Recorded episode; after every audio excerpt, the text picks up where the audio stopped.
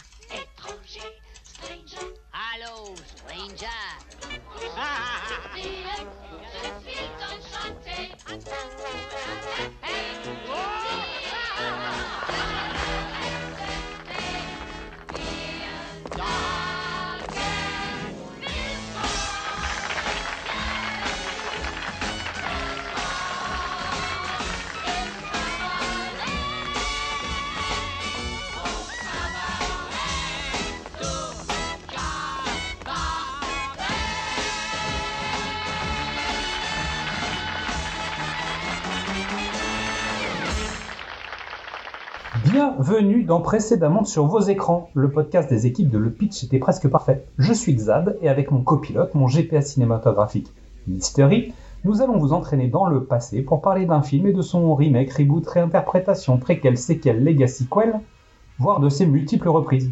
Voire même d'un univers cinématographique qui n'a pas vraiment de lien, mais c'est pas grave parce qu'on fait ce qu'on veut. Hein il y a de grands films qui traversent le temps et d'autres qui profitent des occasions pour voyager par rebond. Faites vos valises, nous partons en voyage. Salut Mystery, est-ce que tu es bien sûr d'être toi? Pour cet épisode, nos valises vont rester chez nos parents car nous rentrons au bercail, enfin, dans un bercail qui s'appelle Newton Heaven.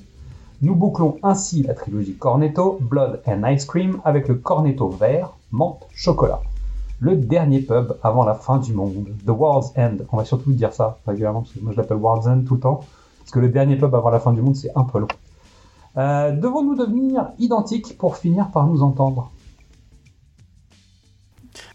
Jolie question euh, Vous philosophique. avez trois heures. Vous avez trois heures. Pour, pour un podcast de fin juin, c'est pas mal. Ah oui, évidemment, c'est des périodes en ce moment, il y a les examens. Le, le, le film, euh, le film s'ouvre par la fin des cours. T'as vu, hein Donc, euh, allez, on l'avait pas prévu, mais en fait, c'est un très bon film de fin de- d'année Eh ben, scolaire. bravo. Comme quoi, on avait tout réfléchi, même sans le réfléchir. Un peu comme Edgar Wright et Simon Pegg. On travaille dur nos, nos podcasts et nos programmes de l'année. Alors, amis auditeurs, amis auditrices, euh, je vous, dois vous avouer que on le sait, hein, le conseil de classe est passé. euh, on reviendra la saison prochaine. Là, on l'a pas bossé euh, plus que d'habitude. Non, on redouble. on, redouble on redoublera d'efforts. Alors, on va parler de World's End. Le titre français du film, Le dernier pub avant la fin du monde, est une référence au roman Le dernier restaurant avant la fin du monde, qui est donc le deuxième tome de la série de romans du guide du voyageur galactique de Douglas Adams. Non, c'est le guide du routard. Je- J'emmerde profondément le guide du routard car refusé qu'on le traduise comme ça. Ce sera toujours le guide du routard intergalactique. Et voilà. Ok. Eh ben, ça va, ça promet cet épisode. Je sais pas pourquoi. Je, je sens que t'es- taquin aujourd'hui. C'est des anglais, c'est de la science-fiction. Hmm, Est-ce que c'est mon domaine de prédilection? Je ne sais pas. Peut-être, peut-être un peu. Bon, allez, ton premier souvenir sur ce film? Euh, sorti du. euh, je l'ai vu en avant-première la veille, le mardi, hein, tellement celui-là. euh, j'étais chaud comme euh, j'étais chaud pour Hot Fuzz. Non. Il avait l'air fun, il avait l'air sympa. Et euh, pas déçu. Parce qu'en fait, je suis de la génération. Je suis un tout petit peu plus vieux qu'eux, mais je suis de, leur- de la génération d'Edgar Wright et Simon Pegg et Nick Frost. Et donc je mûris avec eux, donc je traverse les mêmes époques, donc euh, mes interrogations répondent à leurs interrogations. Donc je suis le, je suis le, la cible. Oui, ça marche. En tout cas, en termes de contexte et de- d'histoire et de, sujet, je suis d'accord avec toi.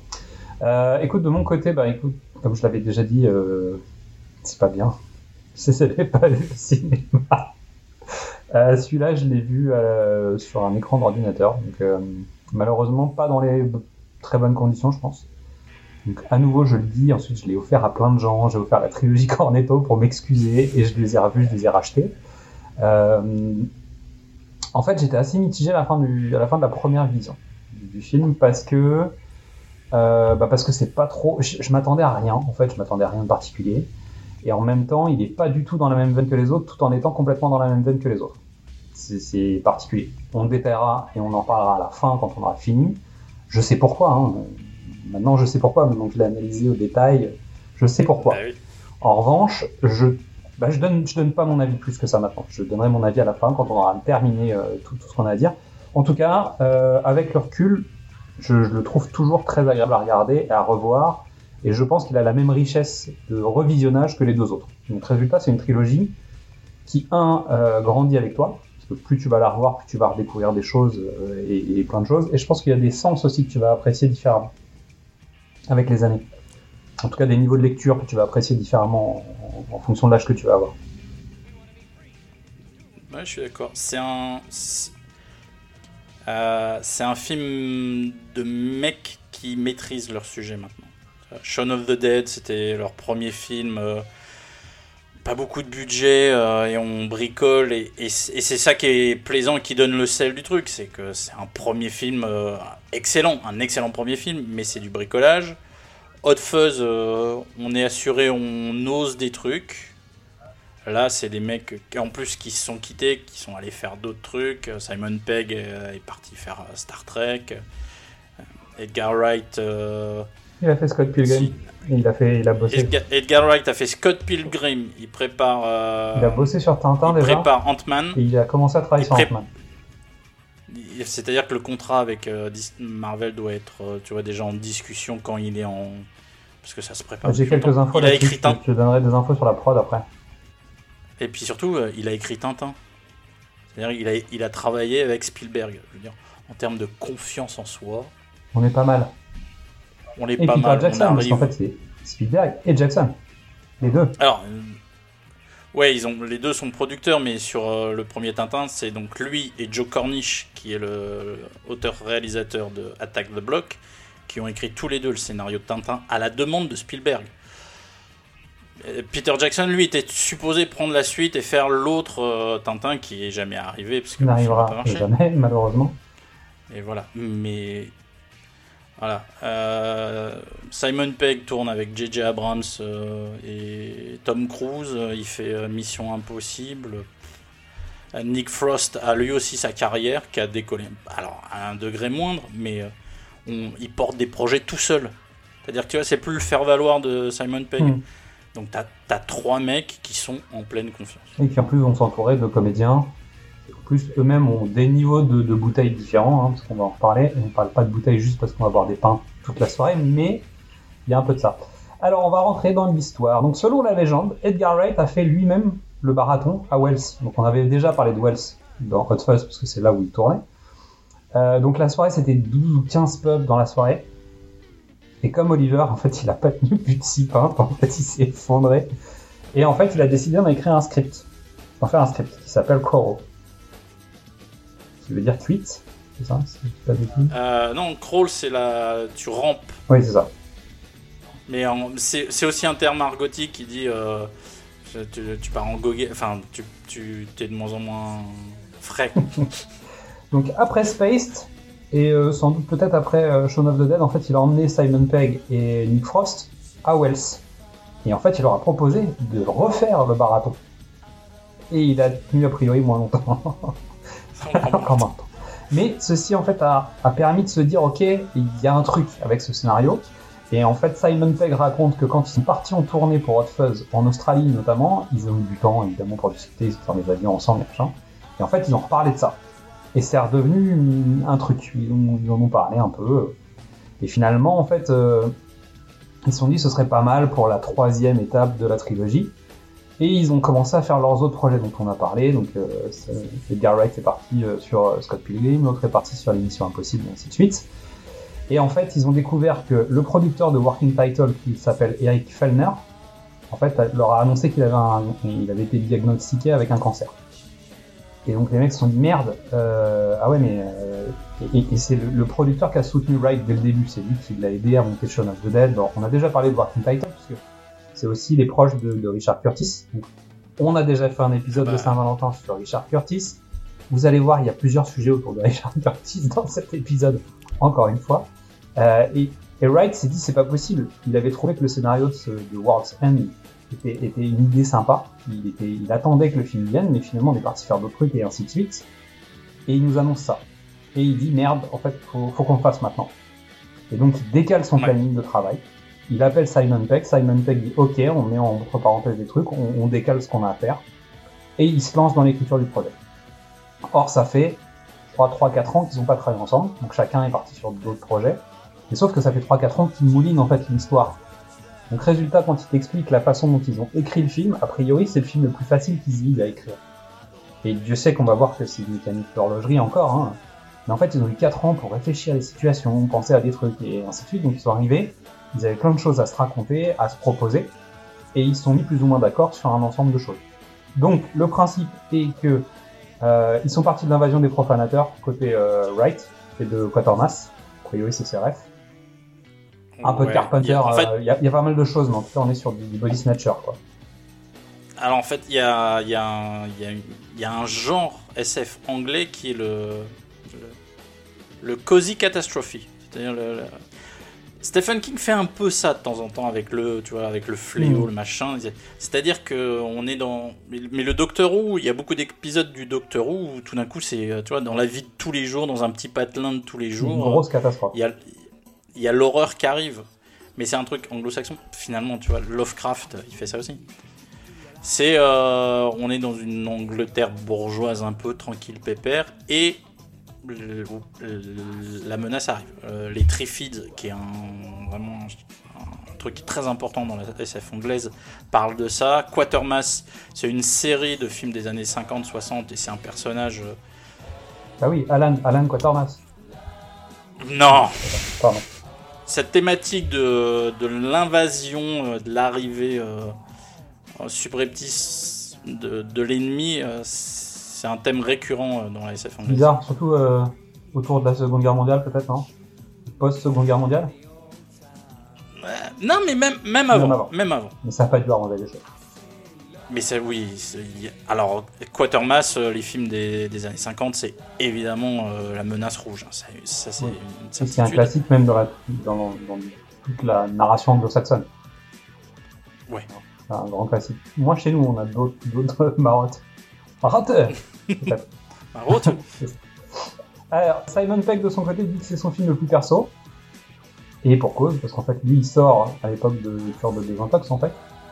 Il a eu des problèmes avec l'alcool, donc en gros, il a, il a été... euh, il- en fait, il est déclaré dépressif depuis qu'il a 18 ans. Et il est tombé dans l'alcool, donc en fait, le personnage de Gary, indirectement, euh, c'est un peu Simon Pegg. Alors, ils n'ont pas tout à fait la même vie, ils n'ont pas le même parcours, etc. Mais en gros, Simon Pegg sort de cette époque-là, et en fait, il est euh, un peu le Andy, puisque c'est lui qui boit de l'eau, bah, tu vois, il, s'est rangé, quoi. Donc, évidemment, il a mis beaucoup de lui. Euh, Wright te raconte que donc c'est un scénario qui est tiré d'une histoire vraie euh, concernant la trame principale. hein. Donc il y en a un qui parle perso, l'autre parle perso. Évidemment, ça va donner un film qui a des tripes, un peu, qui va être sans doute plus facile à, à écrire, on ira structurer. Toujours est-il que, à mon sens, hein, ça ressemble à un jeu vidéo. T'as 12 niveaux, où il va se passer des trucs. Au départ, t'as une ligne de jeu vidéo, où en fait c'est des mecs qui vont d'un bar à l'autre, ils doivent voir des coups et, euh, et ils vont pas avoir trop de problèmes. Mais finalement, en fait, il y a une deuxième couche de jeu vidéo qui vient se caler là-dedans. Et en gros, euh, petit à petit, ça va être Bart Simpson, tu sais, le- avec les extraterrestres, tu vois. De... Je sais pas si tu te rappelles de ce jeu, ce Le jeu. jeu sur, le jeu sur NES. Exactement, le jeu horrible qui a dû arracher encore des cheveux au, au jour du grenier. Mais il y a un peu de ça. Et toujours est-il que je pense que sans Scott Pilgrim, ce film n'existe pas. C'est-à-dire que fondamentalement, Scott Pilgrim a servi de, bah, labo sans doute hein, à, Wright pour aussi euh, pouvoir se lâcher sur un certain nombre de sujets. La moitié de l'équipe technique, voire les trois quarts de l'équipe technique de Scott Pilgrim, ils sont passés par Scott Pilgrim avant. Donc lui, il a grandi via Scott Pilgrim. C'est-à-dire que ça lui a servi de vraiment marchepied technique, technologique et de, métier. C'est-à-dire qu'il arrive là-dessus où il y a beaucoup d'effets spéciaux, mais en fait, il y en a moins sur Scott Pilgrim. Donc en fait, il est, il est, il est tranquille. Enfin, il est plus tranquille, plus serein. J'ai vu une interview de lui où il disait que il a moins de budget que sur Scott Pilgrim, évidemment parce que c'est un film anglais, c'est pas un film américain. Gros budget quand même. Même hein. si- Il a 20 millions de dollars. Euh, pour un film anglais, c'est immense. En revanche, Pour un film anglais, c'est immense, mais c'est. Je veux dire, c'est le budget cafétéria de Scott Pilgrim, 20 millions de dollars. Donc, euh. Alors qu'il a un mec qui joue dans Mission Impossible, euh, qui il a le, il a Bilbo Baggins. C'est pour ça qu'il a un gros budget anglais, mais c'est un petit budget américain, évidemment. Donc le film s'appelle The World's End. C'est le nom d'un bar en fait. C'est un bar qui s'appelle comme ça à Camden. Et en fait, ils y allaient souvent. Donc, ils se sont dit, ah bah tiens, on va l'appeler comme ça. Donc on est à nouveau dans le, dans le principe de la trilogie Cornetto. Moi j'ai noté trois grandes thématiques communes des trois films. hein. Tu, tu m'arrêtes si jamais tu vois des trucs qui vont pas. Un, le rapport à la communauté qui entoure les personnages principaux. Et notamment Ouais. la question du libre arbitre. hein. Voilà. Euh, donc ici, c'est des robots qui ressemblent un peu aux zombies, parce qu'en fait, une fois qu'ils sont déconnectés du network, en fait, euh, ils marchent tous au même rythme. Donc, t'as des, t'as des mises en parallèle entre les zombies et les robots. Et le network, en fait, impose un style de vie. Et ça, c'est plutôt la communauté de Hot Fuzz, tu vois, qui, disait, en fait, il faut pas sortir les clous, faut faire ça pour le bien de tous. Pour le bien de tous. Ouais, ouais, on est d'accord. en deux, le besoin de grandir et la pression sociale qui pousse à rentrer dans le rang ou à suivre en fait un parcours. Là, on est moins dans l'esprit grandir, on va dire. Mais il y a, il y a quand même cet esprit-là. Il y, a, il y a le fait de passer une étape dans la vie et de. de- Ouais. Ce qui était le cas sur Hot Fuzz, c'est-à-dire grandis un peu, arrête de penser qu'au boulot, et dans, dans Shaun, euh, il y avait ça. les, tro- les, tro- les trois. hein. Mais là, la thématique, elle est différente. Parce que les mecs sont différents. Euh, Nick, je crois, alors, si je me trompe pas, Simon Peck s'est marié, Nick Frost s'est marié, a eu déjà son premier enfant. Enfin, c'est tous des papas maintenant. Mais si tu veux, l'idée de, de grandir, elle, elle existe plus. C'est- Non, c'est vraiment, c'est Sauf pour. passer une étape. Mais qu'est-ce qu'est-ce que qu'est-ce que c'est être adulte C'est Et le dernier point, c'est le rapport entre Nick Frost et Simon Pegg dans le film, c'est-à-dire la gestion du duo. Il y a toujours un équilibre entre les deux, et dans ce film-là, en fait, l'énergie est inversée.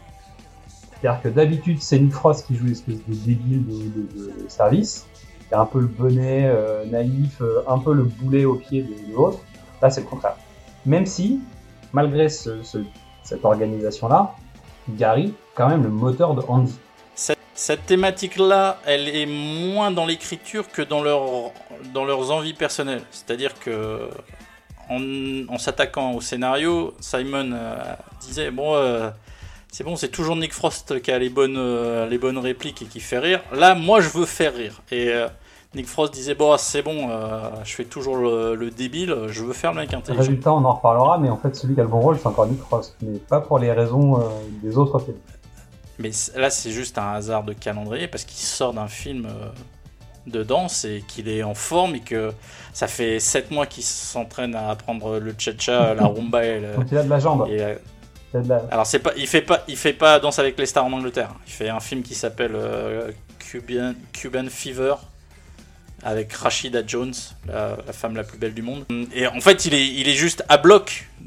C'est-à-dire que, tu vois, c'est Keanu Reeves qui sort euh, de Matrix. Je veux dire, tu, tu lui donnes ce que tu veux. Lui, il est, son corps, il est, il est prêt. Il, et son cerveau a l'habitude d'apprendre des chorégraphies. Donc, il y a un moment donné, euh, t'as cinq comédiens plus une comédienne qui va les rejoindre. T'en- as, t'en as quatre plus une. euh, c'est un peu moyen. Et l'autre, il est en feu. Bon, bah, on va faire efficace. Ouais. Euh, une. Donc on va lui donner, On on va lui donner un élève de Jackie Chan, donc on va reparler après.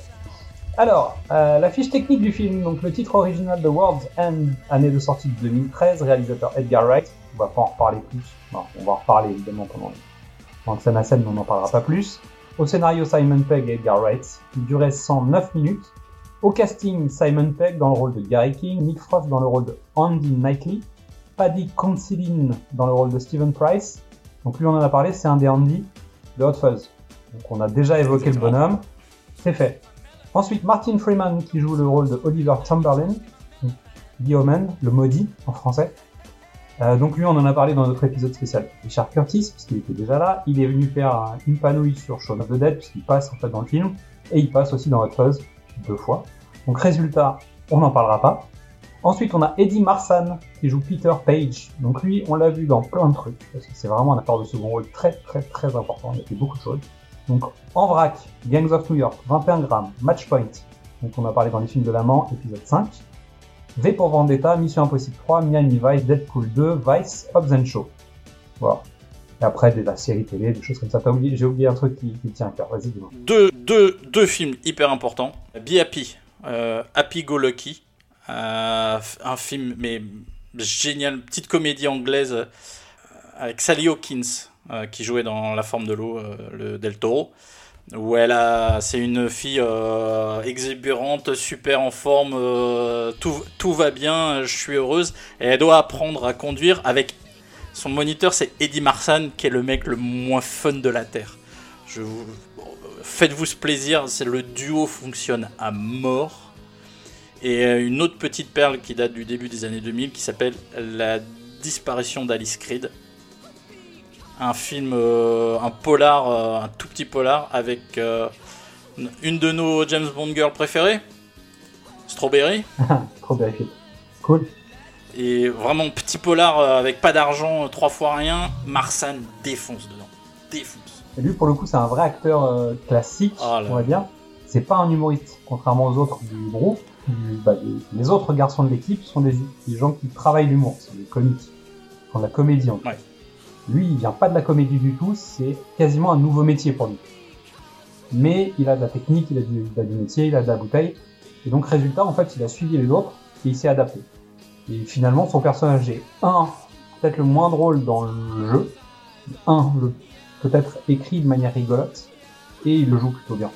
Qu'il a des ruptures de jeu qui sont efficaces, euh, il, il est bon en fait. Ouais, c'est un comédien Donc extraordinaire. ensuite, on enchaîne avec Rosamund Pike, dont on a déjà parlé, qui s'appelle Sam Chamberlain, euh, puisque c'est la sœur d'Oliver. Euh, Qu'est-ce que c'est bon d'épisode 20 Il y aura un autre jour. voilà. Euh, je peux pas vous dire autre chose de plus. Ensuite, David Bradley qui joue Basile le fou, Basile le dingue, euh, qui est donc Rusard dans Harry Potter. On en a parlé dans l'épisode, donc on va pas en reparler.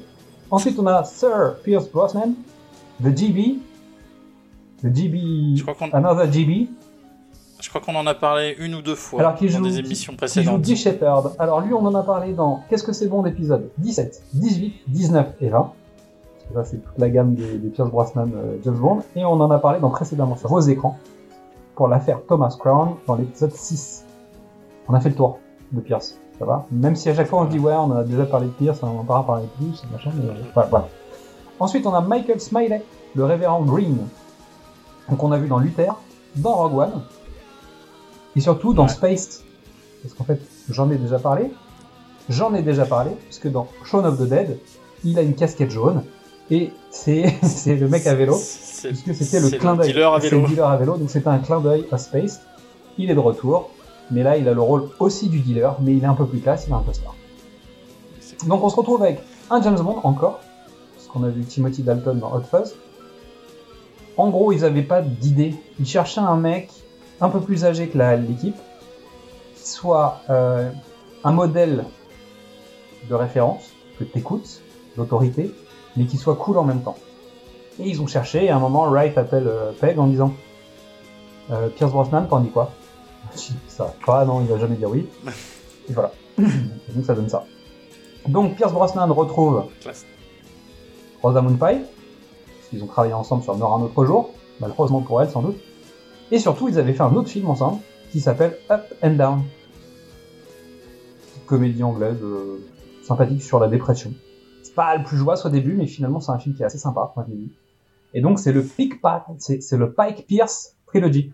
Non, mais Up and Down, c'est le, c'est l'adaptation du- d'un roman de Nick Hornby. Peut-être, je sais pas. J'ai vu, Ah, vu je- que je te- le dis, c'est un, c'est un Nick Hornby. Ils, sont, ils se retrouvent tous, c'est quatre suicidaires qui se retrouvent sur un toit. C'est l'adaptation d'un Nick Hornby. Et dans les caméos notables, j'ai noté donc Ralph Spall, parce qu'il est de retour Ouais. pour faire un guest. C'est celui qui vient acheter la maison au début, no spoil à la fin, avec une jeune femme qui s'appelle Alice Lowe. Oui, Voilà. très importante. Alice Lowe, qui, est, qui a écrit et qui a joué dans un film qui s'appelle euh, Les Touristes, Sightseers, euh, réalisé par Ben Whitley, qui fera la carrière qu'on lui connaît, euh, un film un peu à part. Et le, son partenaire à l'écran, c'est le, c'est le motard. Il y a un motard qui les arrête à l'arrivée de la ville et puis qui les retrouve. C'est lui, c'est son, c'est le partenaire, c'est l'autre touriste. Ok. Voilà. Très bien. Ensuite, dans les autres caméos, il y a Bill Nighy, Alors, la voix. caméo, c'est voilà, c'est une apparition. C'est lui la voix. Il faut savoir qu'à l'origine, c'est pas lui qui faisait la voix, c'est Peter Serafinovich, Ah, mais justement, j'allais en Le- parler. Le colocataire. euh, voilà. Parce que lui, en fait, il joue le De propriétaire de la maison où Gary, adulte, va sonner à la porte. Et dans les autres caméos, mais ça c'est plus euh, clin d'œil, en fait, quand euh, on est au début dans la première scène où Gary parle, donc on pense qu'on est aux alcooliques anonymes sans doute, en tout cas ça ressemble à ça, à une réunion. Il- la jeune femme qui est à côté de lui, en fait, c'est Marie, donc c'est la Marie de Shaun of the Dead. C'est c'est la première, le premier zombie. Exactement. Shaun of the Dead, ouais. La- Il y a, il y a- attends, il y a, il y a un des tenanciers du pub, c'est le voisin du dessus de Space. euh. Alors, écoute, c'est pas compliqué. Dès qu'il y a un rôle parlant ou même pas parlant, Ils, fois, ils font bien les copains. C'est les copains. Bien les copains. Les copains ou les gens qu'on aime bien. À la musique, un petit nouveau, Steven Price. Donc Steven Price, en fait, il a fait la musique de Attack the Block. Euh, il fera la musique de Gravity, de Fury, de Suicide Squad, euh, de Baby Driver et de Last Night in Soho. Et il a fait les montages musique de Batman Begins, de la série Robin des Bois, de Paul, de Scott Pilgrim, de John English le retour, de Good Morning England, donc on revient sur Richard Curtis. À noter que le chef opérateur, c'est un certain Bill Pope. T'as des trucs à dire ou pas? Euh, alors, Bill Pope euh, know- knows Kung Fu. Knows Kung Fu. Bill Pope, ose bien le Kung Fu, ouais. Bill Pope, Bill Pope, il knows bien le Kung Fu. Euh, Bah, c'est le chef c'est des, un chef. des- des Wachowski. Non, mais c'est c'est le chef-op des Wachowski. Euh, pour mon histoire personnelle, euh, Bill Pope, c'est le réalisateur et euh, chef lumière du clip de Metallica One, qui est un clip qui a révolutionné le, clip de métal. hein. C'est du noir et blanc, du montage avec le film de Dalton Trumbo, Johnny s'en va en guerre. Ça, ça a fait l'effet d'une bombe à l'époque, et donc euh, il a tourné, il a fait des clips de Peter Gabriel, de Sting. euh, C'est un, ancien clip, clipper. Et puis euh, avant de faire les Wachowski, avant de faire euh, les, les Edgar Wright, euh, donc il fait ses clips et il y a un réalisateur qui fait Hey, j'aime bien son travail, je sais que personne n'en veut, mais je vais l'imposer sur mon nouveau film qui s'appelle Darkman. Sam Raimi, voilà.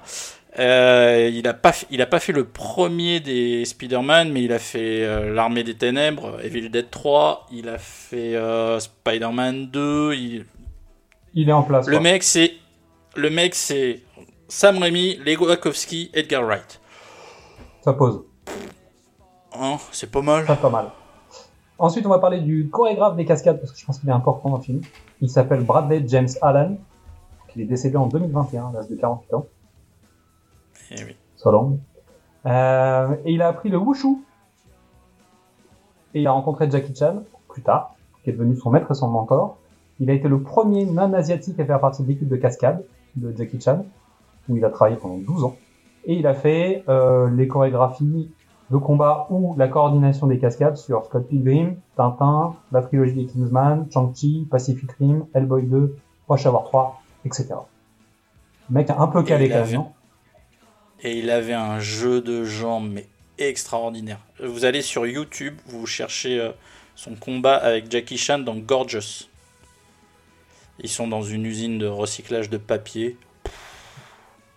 C'est à pleurer. Ah, il y a deux, trois fois, il y a un petit câble, mais euh, pour la plupart, euh, il n'y a, pas de- câble. Il va tellement vite. C'est à pleurer. Donc pour les petites anecdotes, on va commencer tout de suite. Pour les petites anecdotes, Ro- Rosamund Pike a passé l'audition enceinte. Personne pensait qu'elle euh, ferait le film parce qu'elle était enceinte. On s'est dit bon on va tourner bientôt, elle va pas, va pas pouvoir venir. Et en fait le, le tournage était décalé de 8 mois quasiment entre les auditions et le moment où ils allaient tourner. Donc elle a eu le temps d'accoucher et de venir faire le film. Plutôt bon plan. Et en fait elle a discuté avec Edgar Wright en disant pour le personnage de Sam, est-ce que c'est un vrai personnage? Elle fait l'acteur studio, elle, un peu. Donc, euh, il lui a raconté une histoire en disant qu'en fait, il avait eu une relation avec la sœur d'un de ses amis quand ils étaient plus jeunes, et qu'un de leurs amis avait eu aussi, après lui, une relation avec la sœur du même ami. Et que lui aussi, ça s'était terminé. Et elle lui dit, mais en fait, t'es toujours en contact avec elle ou pas? Elle lui dit, oui, euh, je crois qu'on a, des- une relation Facebook. Ben, C'est-à-dire, euh, on se parle plus, mais en tout cas, on a une relation sur Facebook. Et elle dit, est-ce que ça t'embête si je lui demande un rendez-vous? Et donc, elle a été voir la fille. Elle a passé du temps avec elle, elle a déjeuné avec elle, etc. Ils ont discuté. Et quand elle est revenue, elle était voir Edgar Wright en disant, c'est bon, je l'ai. C'est mon personnage. Je, je sais ce que je c'est- cette, cette femme bosse comme personne. Et elle te raconte ça en plus de manière euh, très détente, tu vois. Et puis, non, mais sur- on y viendra. Il y a une scène extra. la- la- sa première scène, elle est extraordinaire dedans. Elle est super. Et l'autre, euh, rien, avec rien en plus. Martin Freeman est engagé sur The Hobbit et le tournage en fait euh, démarre bientôt. Donc en gros ils sont coincés entre euh, bah, faut y aller et euh, il va partir. Quoi. Et maintenant, ouais, voilà. Je pense que c'est aussi pour ça qu'il a ce rôle. Peut-être. Tu sais où en gros il disparaît quand même. Peut-être une partie du film, il est pas là jusqu'au bout. je sais Non, pas. non, non, parce que pour moi, c'est concept, c'est écrit, tu Bah vois. ouais, je sais un- pas. Non, non, je crois, je crois pas que ce soit un bricolage Non, scénaristique je pense qu'ils ont dû rusher, ils ont dû rusher ces lui, et ça pousse aussi le fait Ah qu'il oui, ait tourné ça- à des moments euh, où il n'aurait pas fallu tourner. Notamment, il tourne dans les forêts. La scène de nuit, là, euh, bah, il y a beaucoup de scènes de nuit en plus dans le film, parce que ça se passe euh, surtout en soirée. Il y a des moments où il faisait moins 9 sur le tournage. Ah oui, Donc il fait méga froid. en Angleterre. Dans les forêts anglaises humides, tu- t'imagines bien le délire, ça doit être l'enfer. Je pense que les, notamment la séquence euh, avec euh, Peter est tournée dans ces conditions-là. Donc je pense qu'ils ont dû raccourcir le programme et dire « Hey, c'est l'hiver, mais c'est pas grave, on va tourner quand même ». On va y aller. Euh, donc Peg and et au départ de l'histoire, donc on revient un peu sur l'histoire. En fait, ils étaient pas, il y avait une autre, il y avait un autre troisième acte. Le troisième acte original, c'est Gary qui a remonté le temps pour rejoindre ses amis jeunes.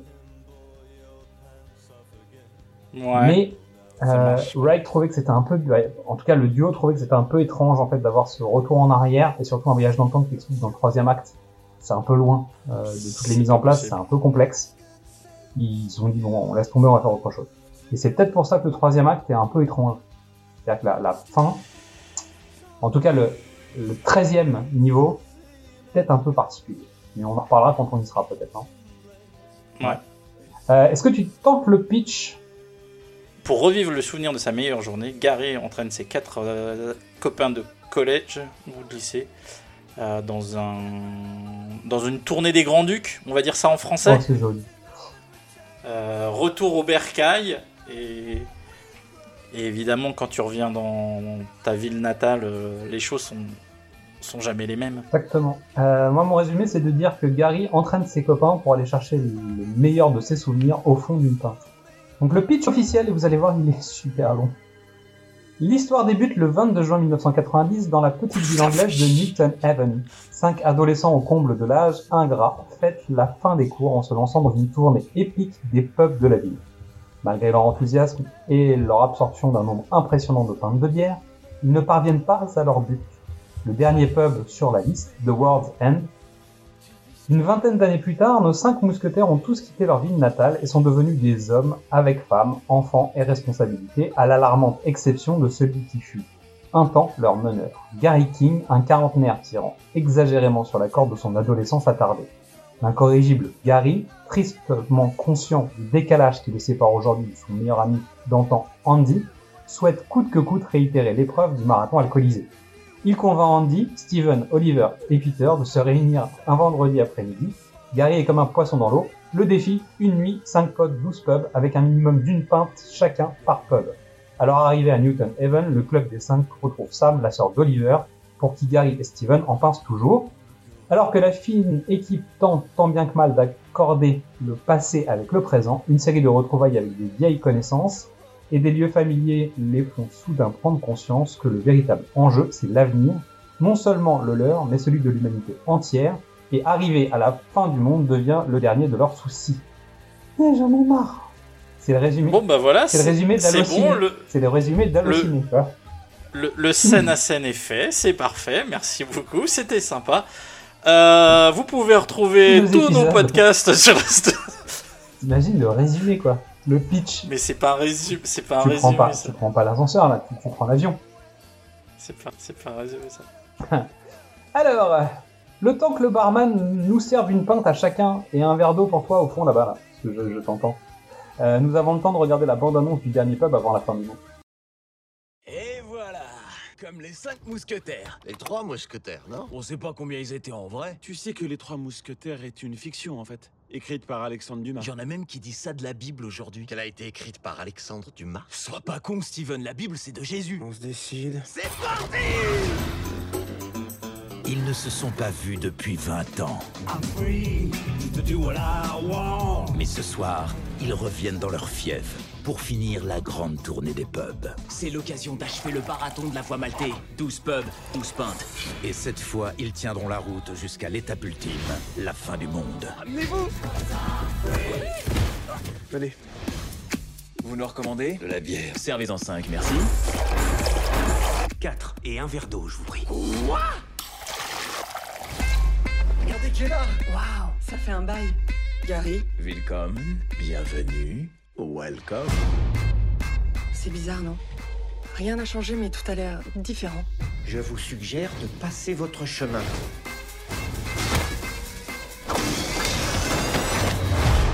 À votre retour, messieurs. C'est pas nous qui avons changé, c'est la ville fais quoi là T'inquiète, je vais pas essayer de te sauter. Il y a un truc qu'il faut que je te dise tout de suite. Sauf si tu veux qu'on s'envoie en l'air, dans ce cas, je te le dis après. Dis-le moi tout de suite. Il t'a dit quoi, Sam Newton Heaven serait envahi par des robots. Et tu l'as cru On devrait rentrer à Londres. A, on est bourré. B, on a les mains pleines de sang. C'est plus comme de l'encre. On a les mains pleines d'encre.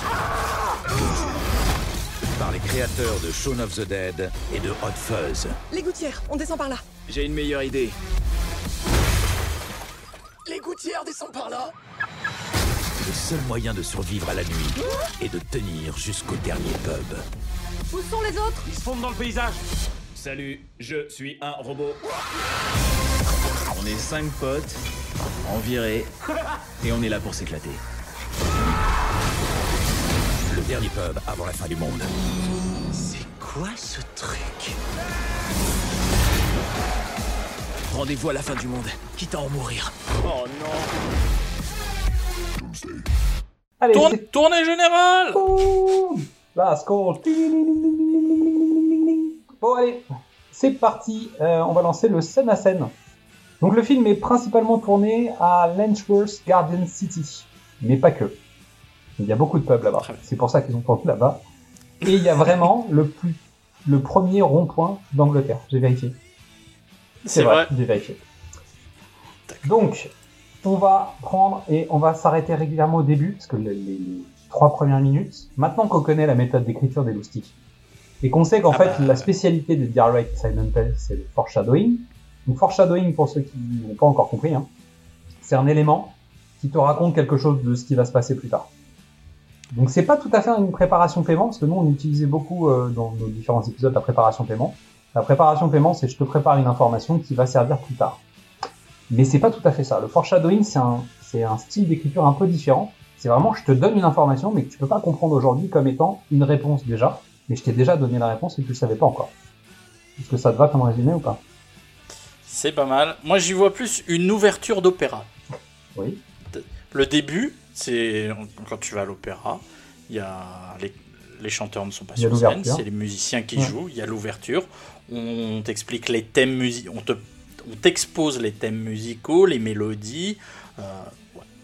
C'est exactement C'est ça. très bien, ça me va bien. Je vous présente, je mets la carte sur la table. On est cinq. On va faire un truc. Tel est- qui est qui Je vous présente euh, la bande avec euh, toutes nos interactivités. L'autre truc, c'est que je pense qu'ils savent que c'est c'est leur dernier. Oui, je pense qu'ils savent. C'est leur dernier tour. En tout cas, ensemble, dans ce contexte-là, dans la trilogie. Enfin, je veux dire, ils savent qu'ils en feront pas un autre comme ça. Et donc, moi, je. en euh, Il y a une théorie qui. Ils en ont jamais parlé, hein, mais je pense que c'est le barreau d'honneur. C'est pas un film de science-fiction.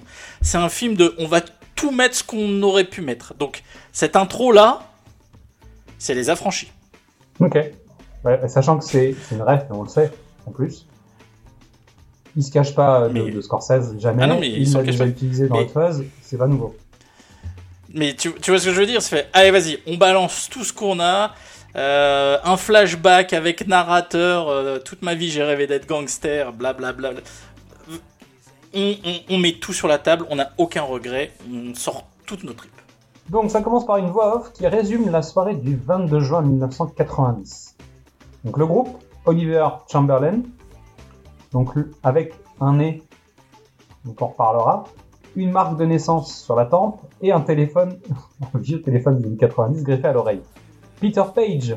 Peter Page, c'est la victime en fait. C'est la victime, c'est le bolos. le- il se fait bolosser par les autres. Donc, Peter Page, c'est le bolos, mais lui, il est blindé et on l'aime bien quand même. Il est sympa.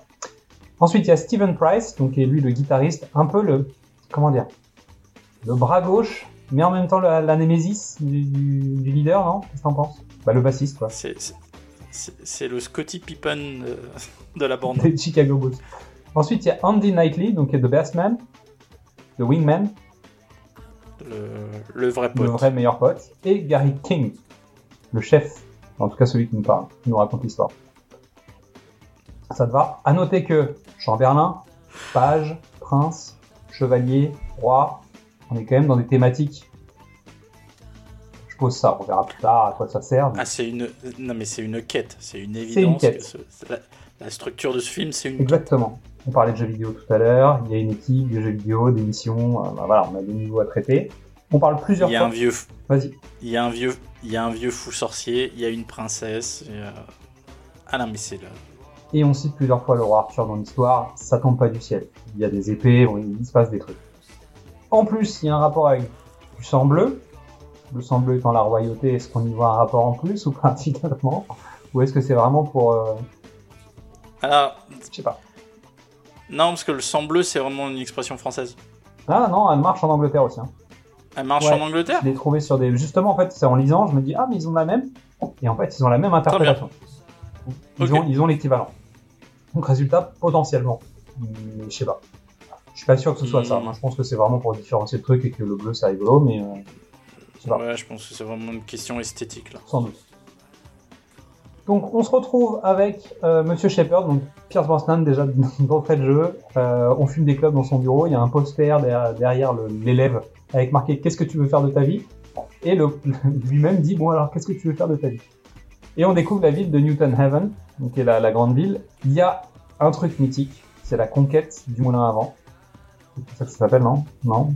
Je sais plus. Ouais. Ouais. C'est le barathon. Il y a 12 pubs.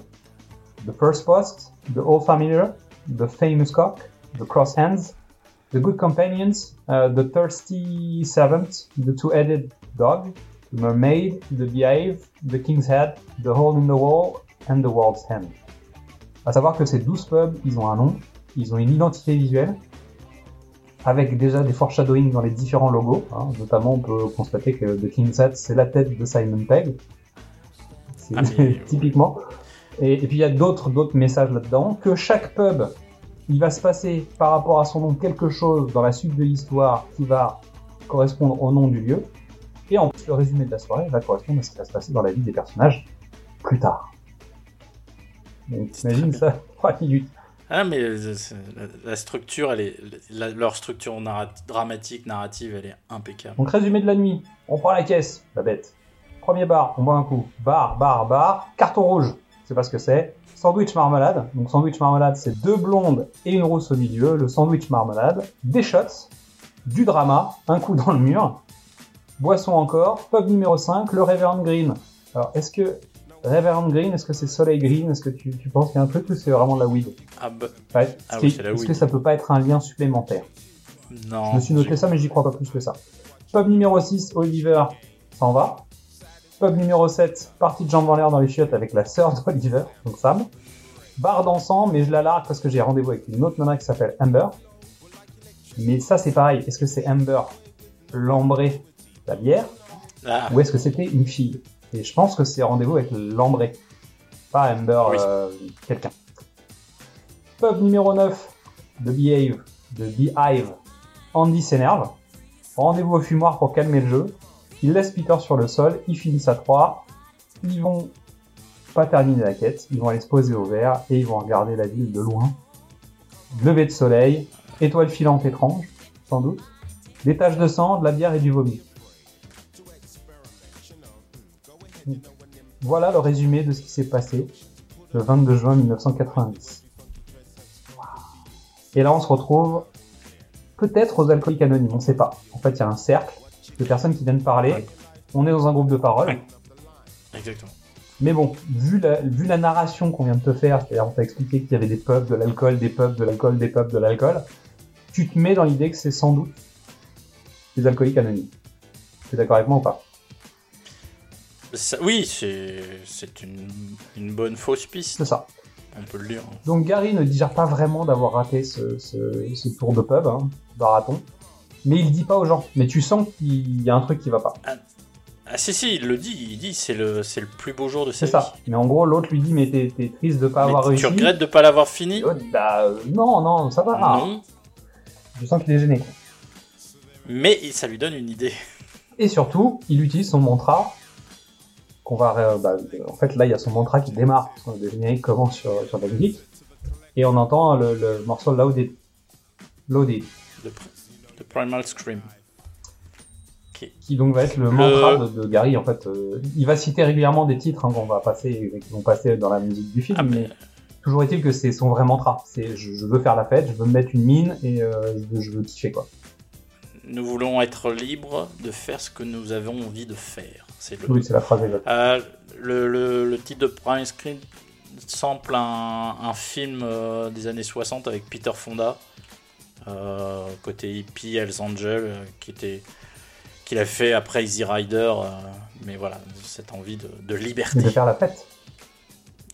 Donc on commence, vue zénitale du groupe, un cercle, avec une couleur un peu jaune, jaune-orange.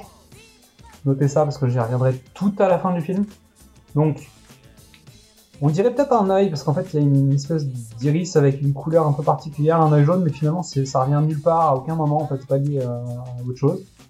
Tu recules, tu traverses un haut, et en fait c'est le haut de World's End, dans une pinte de bière. Donc la couleur du sol était la couleur hein, donc très jolie. Et ensuite on va redécouvrir dans un travelling latéral continu avec des volets naturels qui vont couper le, le travelling, la vie des différents personnages qu'on a quittés. Ça te va? Donc là on est sur Ah bah mise en scène, découpage, montage. Déjà premier plan c'est magnifique. Bah, déjà le, le- le plan zénital était impressionnant, mais là on continue. tout le flashback est en faux Super 8. Tout à fait. Avec du cut bizarre, de, de l'assaut d'image. euh, Voilà, du, du, du genre, on a tourné avec une Super 8, donc déjà impeccable. Euh, et dès qu'on arrive à nos, de- en 2013, euh, de nos jours, euh, alors là, Edgar Wright, il s'en donne à cœur joie. C'est-à-dire qu'il il va utiliser les transitions, euh, les effets de machin, de, de passage qu'il avait déjà eu, expérimenté dans Shaun, euh, dans Hot Fuzz. euh, Et beaucoup dans mais Scott en Pilgrim. plus- Beaucoup, beaucoup. des beaucoup dans Scott Pilgrim, mais en plus ils font aussi des transitions thématiques de de, de dialogue, de rebondissement. de- Alors là, vraiment, les mecs, euh, ils ont peaufiné à mort. C'est beau. C'est très très beau. juste beau. Clairement.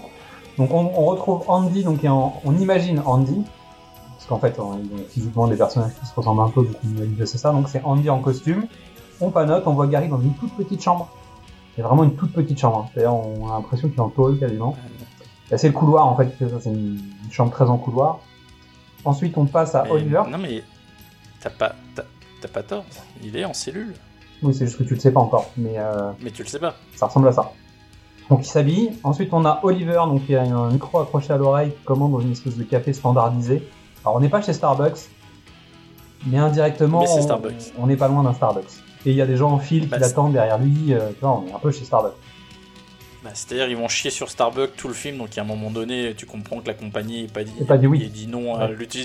l'utilisation de leur logo. Mais t'es d'accord avec moi qu'en fait on est quand même dans un concept où il a un Oui. l'oreillette à l'oreille du début à la fin du film, et en plus Starbucks. Donc lui on, on- on te le marque au, au feutre, au marqueur en disant Lui, lui c'est bon, il est dedans. Ça marche. Il est dans l'air du temps, si je peux le permettre. Donc retour sur Harry dans une petite chambre qui enfile. Euh... Non, retour sur Gary dans une petite chambre alors qu'il enfile son t-shirt. Stephen euh, que tu découvres avec sa prof de fitness, comprendra pourquoi après. Vingt- 26 ans. 26 ans. Euh, Gary met ses chaussures, Peter et ses enfants et sa femme au petit déjeuner. Donc Peter tient un journal dans la main. Le titre du journal est un foreshadowing aussi. Regarder le titre. Et lui, il s'en fout de ses gosses qui sont en train de s'engueuler. euh, tu vois, euh, il calcule pas sa famille. Il y aura le même plan à la fin du film. Le même. Mais il n'y aura plus la même situation dans le plan. Mais c'est le même plan. Gary enfile sa veste. A priori, moi j'ai noté que c'est le grand méchant loup qui est dans Promenons-nous dans les bois. C'est-à-dire, euh, il met sa culotte, il met sa chaussette, il met machin, et il arrive. Tu vois? Euh, Il y, a- il y a ce côté-là, Euh, je trouve. Mais moi, je vois aussi un effet de montage, c'est-à-dire que plutôt que d'avoir les plans euh, Rambo Commando où il met tout en même temps, tu intercales. Oui, c'est tranquille, tu vois pas ça rend, s'habiller ça rend le truc plus lisible. Et surtout, il s'habille, euh, il met la tenue que tu as vue quand il était le, le 22 juin 1990. Là, il met son Il uniforme de baraton. Ouais. J'utilise le terme uniforme à dessein. Ensuite, on a un dernier volet réel, du bas vers le haut, avec l'ouverture de la porte du garage. Pareil, c'est, je te fais, je te fais un effet, je te fais un effet euh, kitsch, parce que finalement, en fait, les volets, euh, excepté dans Star Wars en général, on dit non, faut pas faire ça. Et là, il en fait un vrai, et c'est un naturel avec le, la- une porte de garage. Donc en même temps, tu dis la classe. classe. Donc Gary est planqué devant chez Peter. Peter a l'impression d'avoir vu un truc, mais Gary s'est planqué. Donc première séquence, Peter. Donc à tour de rôle, il va aller négocier les mecs pour qu'ils reviennent avec lui. Donc il va voir Peter, donc qui travaille dans une dans un concessionnaire auto. Donc il, il vient le voir, il le reconnaît, donc ils ont une discussion qui est un peu surréaliste où en fait euh, Gary lui demande si comment va sa femme. En fait, il sait plus comment elle s'appelle, mais finalement il s'en fout complètement. Donc il le charme un peu comme quand ils étaient au lycée. Le père de Peter débarque en disant mais qu'est-ce qu'il fout là? Alors qu'en fait il l'a pas vu depuis 16 ans. Il C'est-à-dire que t'imagines, Il le reconnaît il tout de le suite. reconnaît tout de suite, il vient en disant mais qu'est-ce qu'il fout là lui? Donc il lui explique son plan, Peter lui dit mais attends mais est-ce que Andy vient? Gary lui dit bien sûr, et donc tu comprends qu'il y a un sujet autour de Andy. Entre guillemets, pour moi, je peux pas le laisser. en- entre parenthèses, moi, je peux pas le laisser passer. Tu prends des gens qui, qui visiblement ont pris des chemins différents et il faut les réunir. Il y a une référence, c'est les Blues Brothers, et il le dit lui-même. We're putting the band back together. Oui, c'est vrai. Et il y aura des ordres nazis. Marche. C'est les Blues Brothers. c'est les Blues Brothers. Et ils vont être pourchassés par un gang de jeunes, ils vont être pourchassés par Donc finalement, on, on fait bien d'en faire un précédemment sur c'est un remake des Blues Brothers. Bravo. Et au lieu de faire de la musique, ils font du kung-fu. Euh, donc Peter demande, doit demander à sa femme Vanessa, alors qu'ils viennent d'en parler, Gary avait complètement dit que c'était sa femme. donc je sais pas, le mec. Ils en reparleront, ça c'est pareil, ça pour le coup c'est une préparation paiement à répétition, il y a plusieurs paiements en fait sur ça. En gros ils disent euh, Gary il a la mémoire sélective. Ça c'est le premier, euh, c'est pre- la première prépa qui va servir à plusieurs reprises. Euh, Et il y a aussi le fait que Gary a toujours raison, trouve toujours une raison pour avoir raison. Ça c'est pareil. il a raison. Et il a souvent raison. Non, il a tout le temps raison. Il a tout le temps raison, et quand il a tort, c'est parce qu'il a raison. Ou il a raison d'avoir tort, peu importe. Peu importe. Ensuite, on va chez Steven. Donc, Gary débarque sur un chantier. Donc, Steven est en fait le chef de chantier, bah, le- l'architecte. Donc, Steven lui demande comment va sa femme. L'autre, bah, Gary demande comment va sa femme. Parce qu'a priori, il commence toujours le discours par euh, comment va ta femme, comment vont les gosses, tu vois, genre euh, de la base. Tu sais, en se disant c'est la base de bienséance, donc on va faire ça. Donc, Steven lui dit qu'il a divorcé depuis 10 ans. L'autre lui dit ouais, je sais, évidemment. Mais euh, lui dit mais comment va ta femme? Il dit bah sans doute qu'elle va bien. Il lui demande si euh, tout va bien lui. Il dit oui je suis avec ma prof de fitness de 26 ans. Donc il lui dit je remonte le groupe. Donc l'autre lui dit mais ouais mais tu t'as vendu ma basse pour acheter de la cave en fait. Donc résultat tu sens tu sens qu'il y a un vrai froid entre les deux là. C'est un un peu les frères ennemis. Vraiment eux c'est les frères ennemis dans le sens où ils ont toujours une rivalité euh, qui faisait que ça passait mais C'est pas des frères ennemis. Parce que c'est plutôt Andy le frère ennemi je crois. Non, non, non, c'est pas des frères ennemis parce que euh, Gary il le calcule pas. Les- il l'aime bien, mais c'est pour Gary, il y a aucun doute, c'est le numéro 2, Gary il est au-dessus et il n'y a pas de concurrence, tu vois, il n'y a pas de oui, bah fais ton truc mais enfin de toute façon, c'est moi qui vais remporter la timbale à la fin donc euh, n'hésite pas, je m'en fous, il s'en fout, il est profondément égoïste. À chaque il va visiter les quatre mecs, et les quatre, il va les manipuler d'une manière différente. Parce qu'il les connaît bien. Parce qu'il les connaît bien, parce qu'il se souvient. Et chacun va avoir une réaction différente. Ils vont se faire avoir de la même manière. Il y aura un sujet commun Mais- chez les trois autres avant d'arriver chez Andy, c'est parce que Andy vient, t'es sûr, le, le Andy, notre Andy, il va être là. Et tu sais pas pourquoi il y a ce sujet. Et là, justement, chez Steven, il y a ça aussi. Euh, voilà. Ensuite, direction chez On passe- Oliver. Donc, on, on se retrouve avec Gary qui est dans un canapé, allongé dans un canapé, et il parle à un personnage qui est hors champ. Il s'agit d'Oliver, et en fait, il est allongé dans un canapé d'une maison qu'Oliver est en train de faire visiter à un couple. Justement, c'est le foreshadowing, parce que ce sera, ce sera plus tard. hein. Et à noter que le contre-champ de ce plan, il se fait derrière le canapé. Donc tu vois pas Gary, tu vois que Oliver debout. Et en fait, le canapé, euh, bah, la position du canapé, la façon dont c'est filmé, t'as l'impression que c'est un cercueil ouvert. En tout cas, le plan m'a fait penser à ça. Je sais pas si c'est exprès, Ok.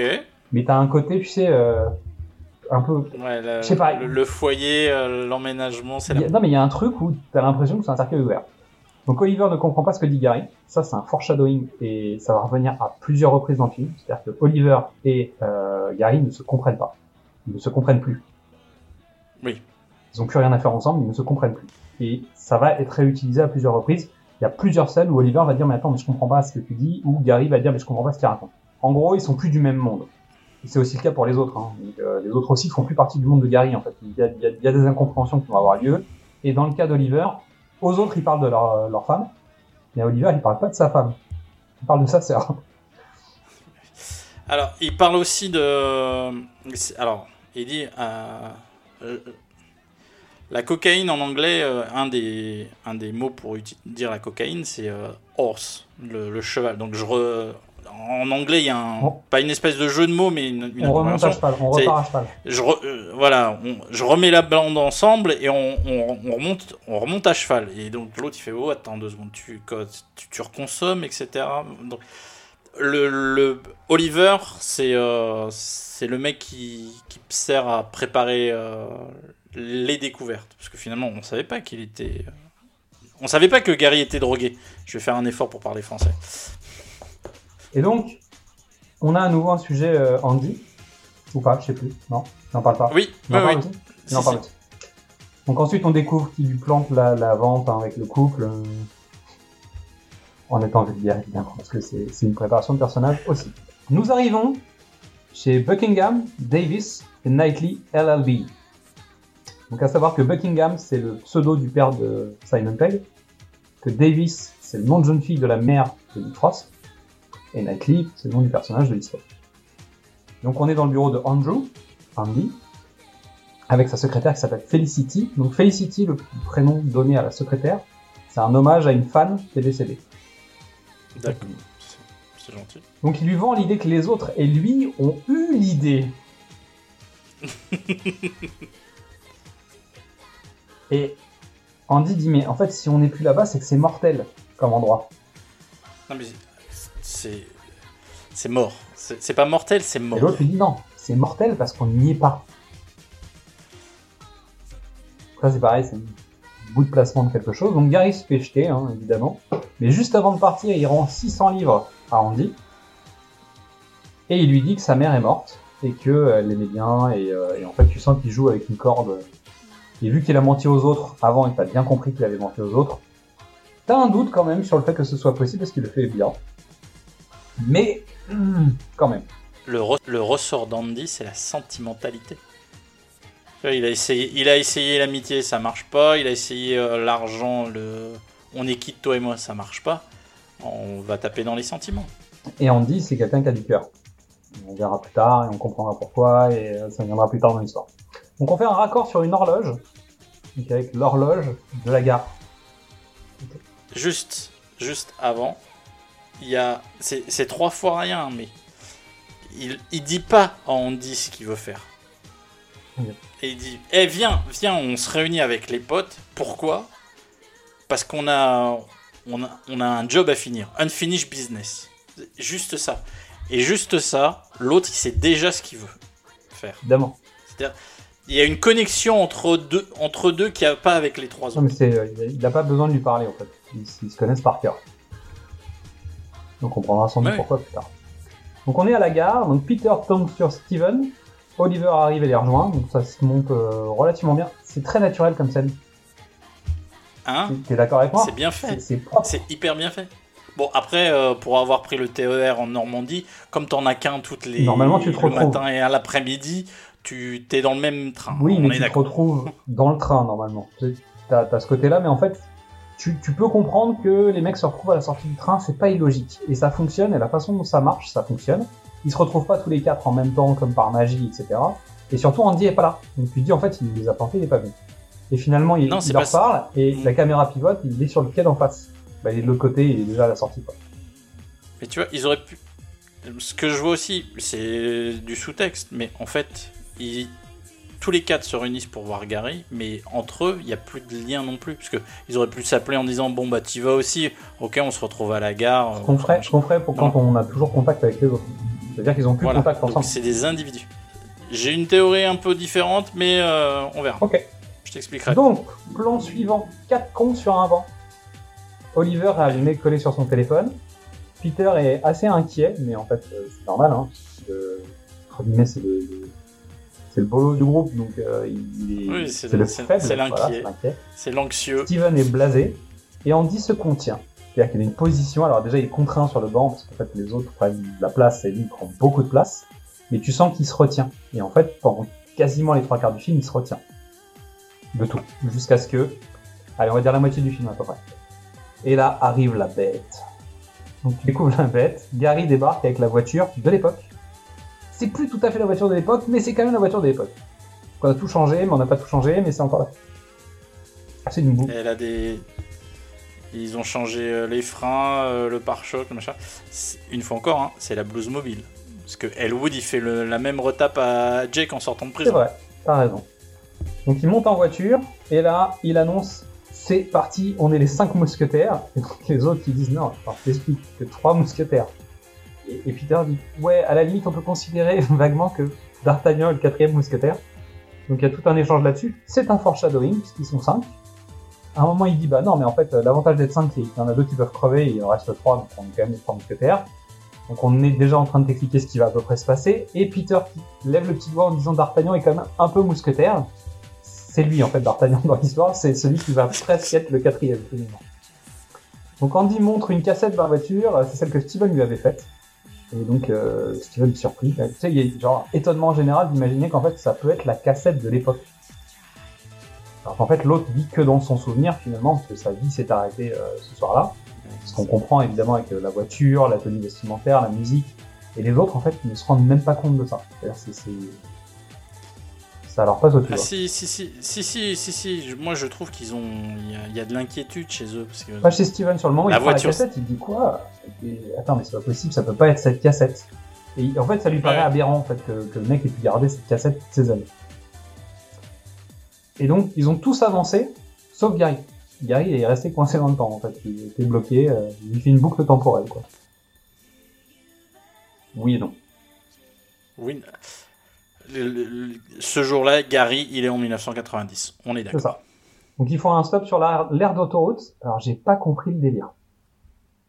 C'est-à-dire que ok, il va jouer la bande d'arcade pendant que les autres sont en train de discuter. L'avantage pour les scénaristes, c'est que ça leur permet de poser les quatre qui se parlent les uns les autres et qui vont se donner de l'info. Et qui vont te donner de l'info indirectement. C'est-à-dire ils s'expliquent ce qu'ils font dans la vie. Donc à nouveau, ça insiste sur ils se connaissent plus, ils se fréquentent plus, ils sont tous venus faire l'effort parce que c'est Gary et qu'il faut le faire potentiellement une dernière fois.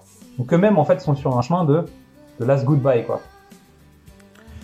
Après, tu, tu rentres à peine dans cet âge. euh, quand tu arrives à 40 ans, tu reviens en arrière. Tu, tu penses à tes ex. euh, tu... Moi, j'ai des ex qui m'ont appelé. hein. À 40 ans, 41 et un jour. Salut Mais non, Qu'est-ce mais que tu voilà, deviens ça, Oh, qu'est-ce que tu deviens euh, Et si on, si on prenait un verre Ça, c'est c'est- c'est le truc naturel.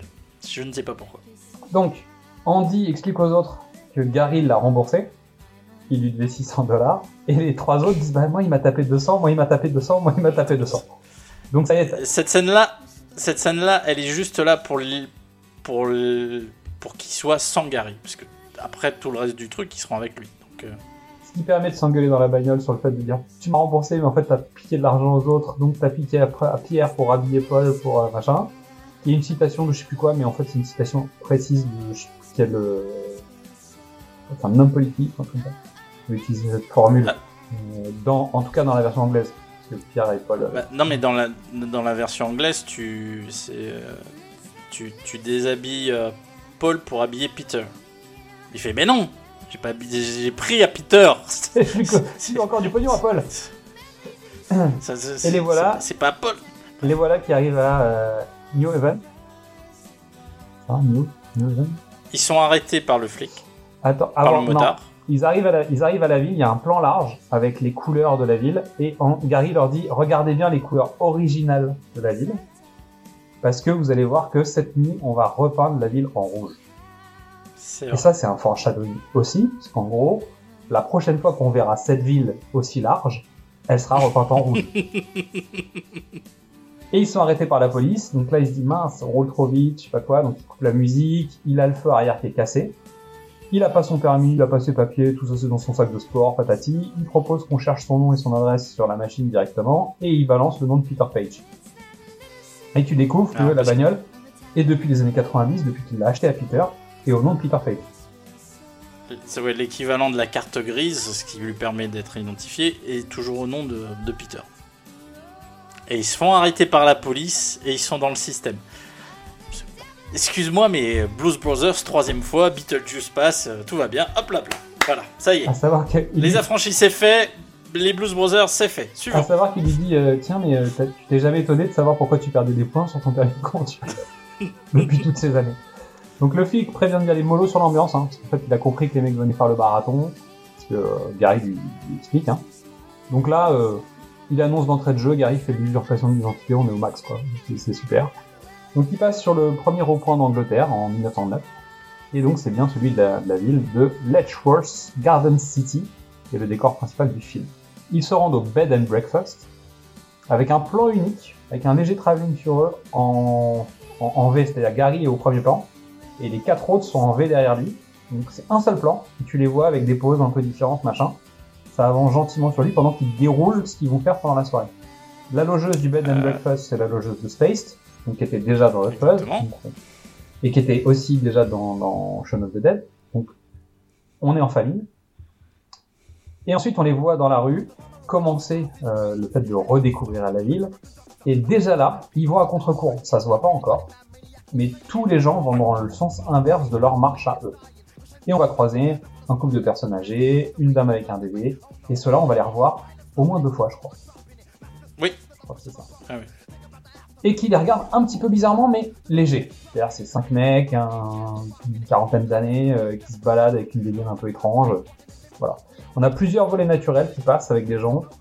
Euh, à nouveau, pas forcément dans le sens de la marche. C'est-à-dire qu'il y a des gens qui croisent, il y a des moments où tu te dis ah ça c'est étrange et ça sonne bizarrement à l'œil en fait parce que tu fais marcher les gens dans les deux sens pas, ouais. et en fait la personne qui passe sur le côté ça fait étrange. Donc il y a un truc étrange.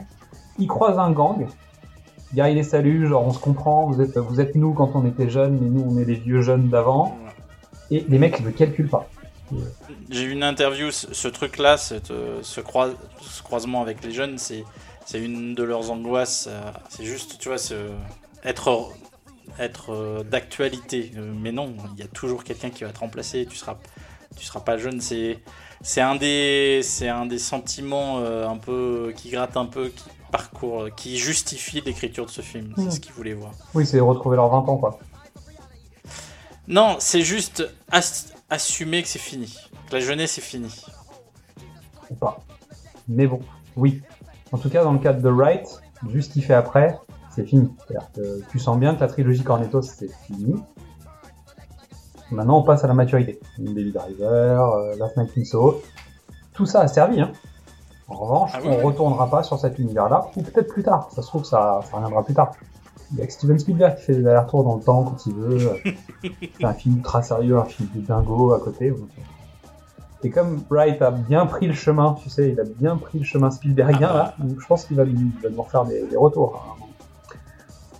Donc ils refont la blague de la sonnerie comme quand ils étaient gosses dans la même maison, et là, euh, il y, a- il y a un adulte qui sort et qui regarde les autres en disant qu'est-ce que vous foutez? C'est des débiles ou quoi.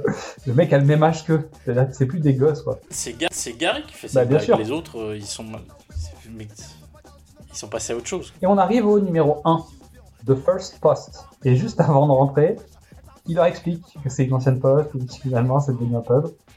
Et il connaît bien l'endroit, c'est-à-dire il il la narration du truc, c'est extra. Et il rentre en disant c'est comme un déjà vu. Mais sauf que c'est pas un déjà vu parce que le truc a complètement changé, mais en même temps c'est une préparation. Ça c'est une préparation. Ça n'a pas changé. Ça- n'a pas changé, mais en même temps, euh, attends, si. En revanche l'odeur est J'ai la l'impression d'un déjà En vu. revanche l'odeur est la même. Les autres disent bah je pense qu'ils ont essayé de la gommer. Surtout, il- c'est là le, le- où il commence à chier sur Starbucks. Enfin, à dire du mal de Starbucks, pardon. C'est que pareil, euh, enfin, tu vois, en France, l'équivalent c'est le Corcoran. Ou le Frogs euh, pour les Oui, Parisiens. il parle d'une chaîne de, de, de pubs qui rachète les pubs et qui finalement les standardise.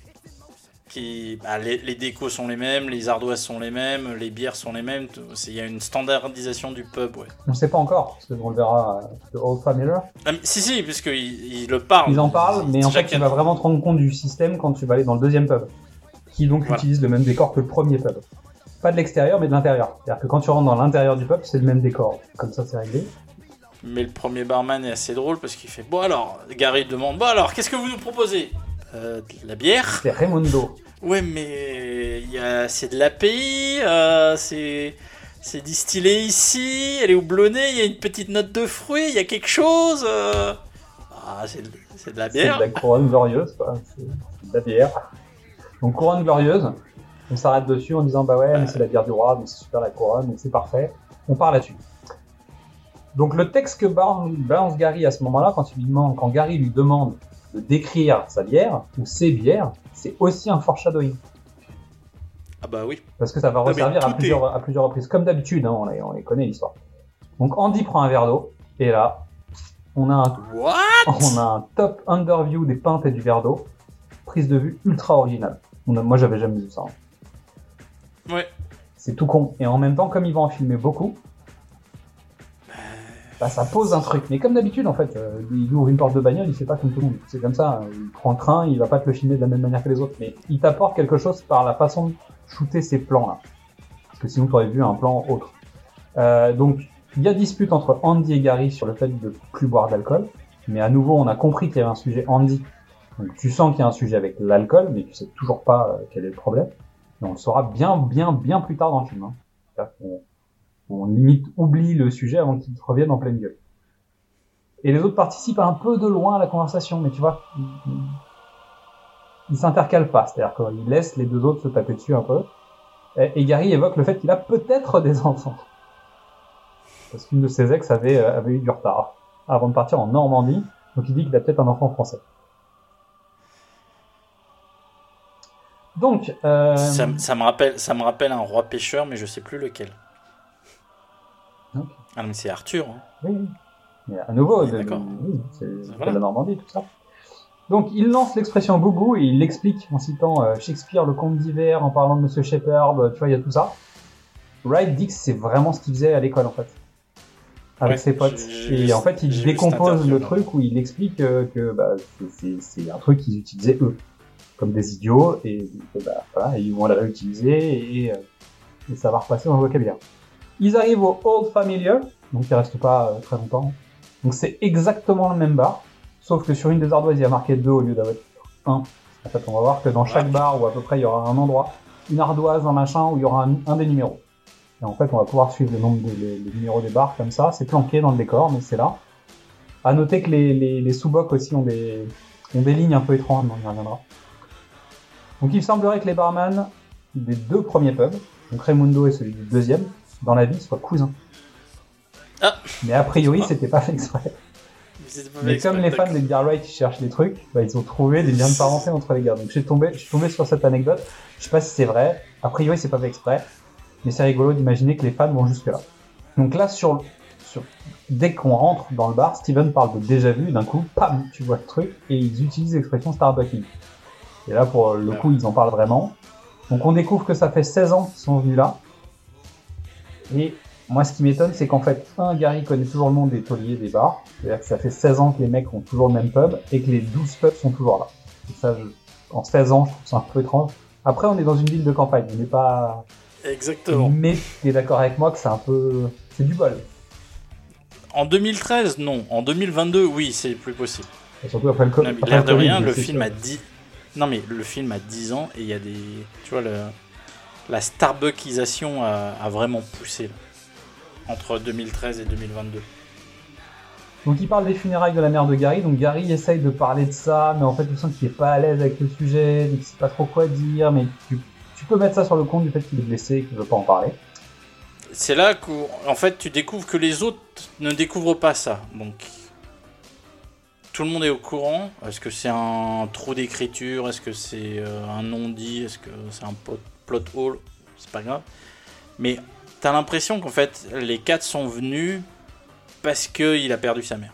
Mais sauf que tu leur as, tu, tu, tu l'as pas vu leur en parler, excepté à Andy, parce que c'était le déclencheur de Andy. Mais ils en parlent, Ouais. tu vois. Ils en parlent et chacun est un peu dans le en retrait par rapport à ça, la question est difficile. Sauf Andy. Mm. Andy, euh, lui, il y va. Et d'un seul coup, Oliver se met à parler à Gary. Il le regarde, il parle, mais en fait il lui parle pas parce que le téléphone, donc il y a une sorte de quiproquo. À nouveau, ils se comprennent pas. Il dit, tu me parles, l'autre lui dit, bah non, mais en fait je parle pas, je parle au réseau, en fait, téléphonique. Donc Oliver est connecté au réseau, Déjà. au network. Et il est connecté au network constamment pendant le film. Donc il était prêt dès le début sans le savoir. En tout cas, c'est ce qu'on peut dire. Donc Sam arrive, elle doit aller chez les jumelles. Ça- Sam, Sam, c'est la sœur d'Oliver. Donc Sam, la sœur d'Oliver, arrive. Elle doit aller chez les jumelles. En fait, on, on découvre qu'elle va arriver. Et là, Steven. Ping Et Gary. Et Gary. Mais Steven Gary, et Gary. on sait. Non, mais tous les deux en même Ouais, temps. Steven, comme- il a des Sam est là brillent. Attention, elle vient. Et donc, euh, Steven dit Ouais, je l'avais vu le premier. Gary dit Non, non, mais alors arrête de dire n'importe quoi, c'est moi. Et là, tu découvres pour la première fois, je crois, que Gary a la mémoire sélective. C'est-à-dire, c'est la première fois qu'ils Ah en oui. parlent. Et ça va revenir à plein de reprises. Et Steven lui dit Ah, mais c'est pour ça que tu avais fait la version de cabaret du spectacle, parce qu'elle était là et qu'elle était en parésie et qu'elle était trop bonne. En plus, tu avais la gaule. Et donc, t'as Oliver qui dit S'il vous plaît, on arrête de parler de ma sœur quand on mélange avec les, les uns. Et on va voir que cette relation sur sa sœur, tant qu'il est Oliver, il va réagir quand on parlera de sa sœur. Et d'un coup, il va plus réagir quand on parlera de sa sœur. C'est un marqueur. Donc c'est un marqueur de, de son comportement en tout cas. Ah, Rosamund Pike arrive et en une minute, elle t'installe 5 réactions à 5 mecs différents. Et elle établit, elle établit toutes les relations directes. Elle est super heureuse et contente de voir Stevens. Clac. Mais En, en un claquement de doigts, elle voit Gary, il y a le dédain. Ensuite, elle voit Andy. euh, non, elle voit Peter. Non, elle voit Andy. Ensuite, elle voit Andy, la surprise, le respect, euh, la distance, la politesse impeccable. Ensuite, elle voit Peter où c'est beaucoup plus familier. Donc, t'as l'impression que, bon, ils sont peut-être vus le mois dernier, ou il y a 15 jours, il y a 3. Et puis son frère, Poup, euh, je te fais un petit truc entre frères et sœurs.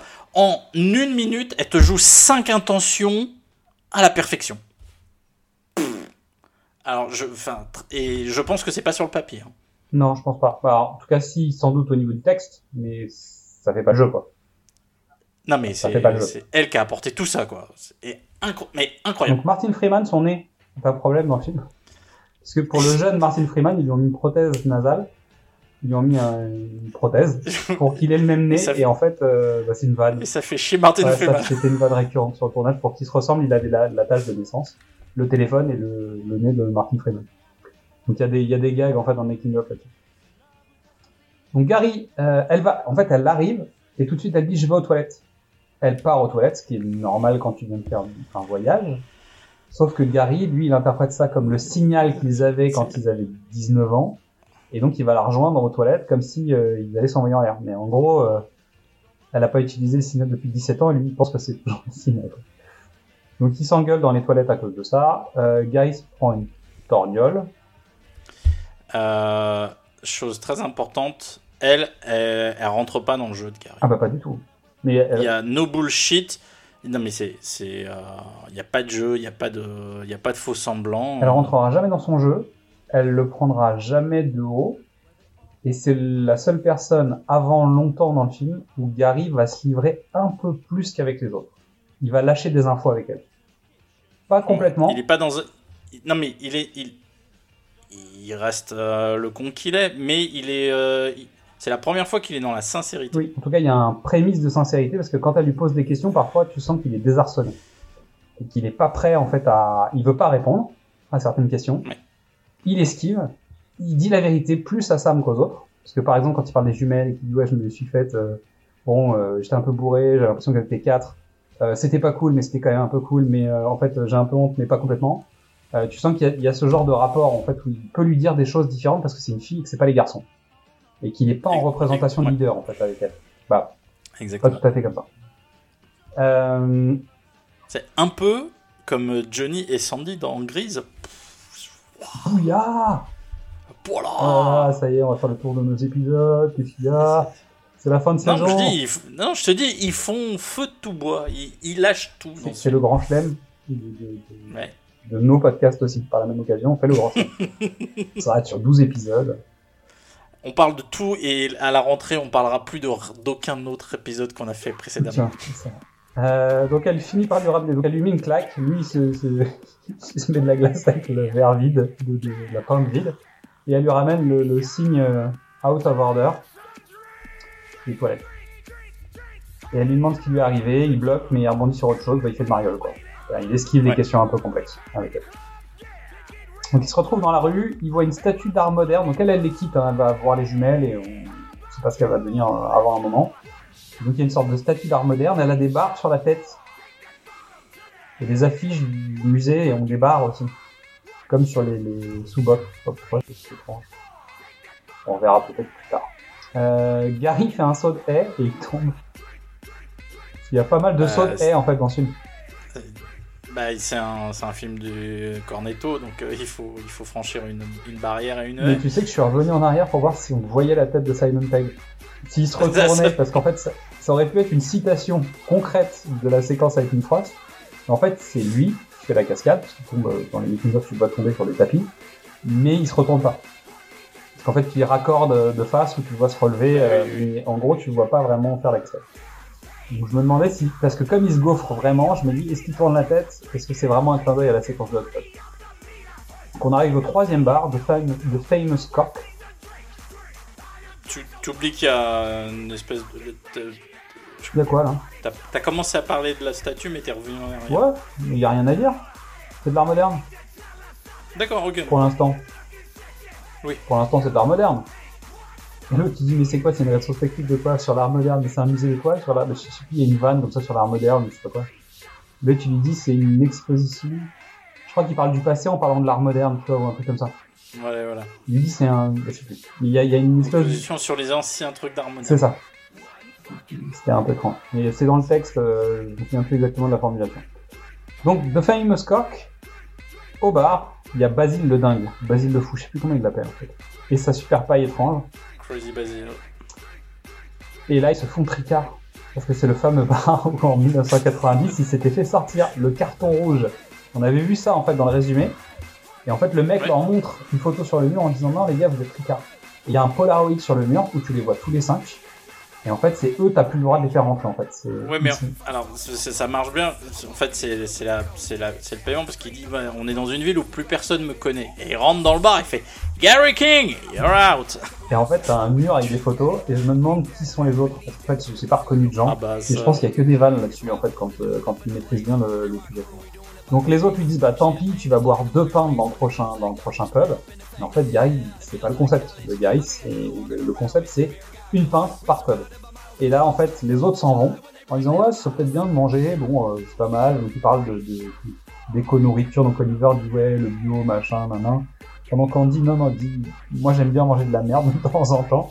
Et en arrière-plan, quand les quatre autres avancent, alors t'as un plan où en fait Gary découvre que sur une table à l'extérieur, il y a trois pintes à tiers pleine. Trois Ouais. T'as trois, trois pintes à peu près à tiers, à tiers pleine. Et en fait, tu le vois de loin et il vide les trois pintes.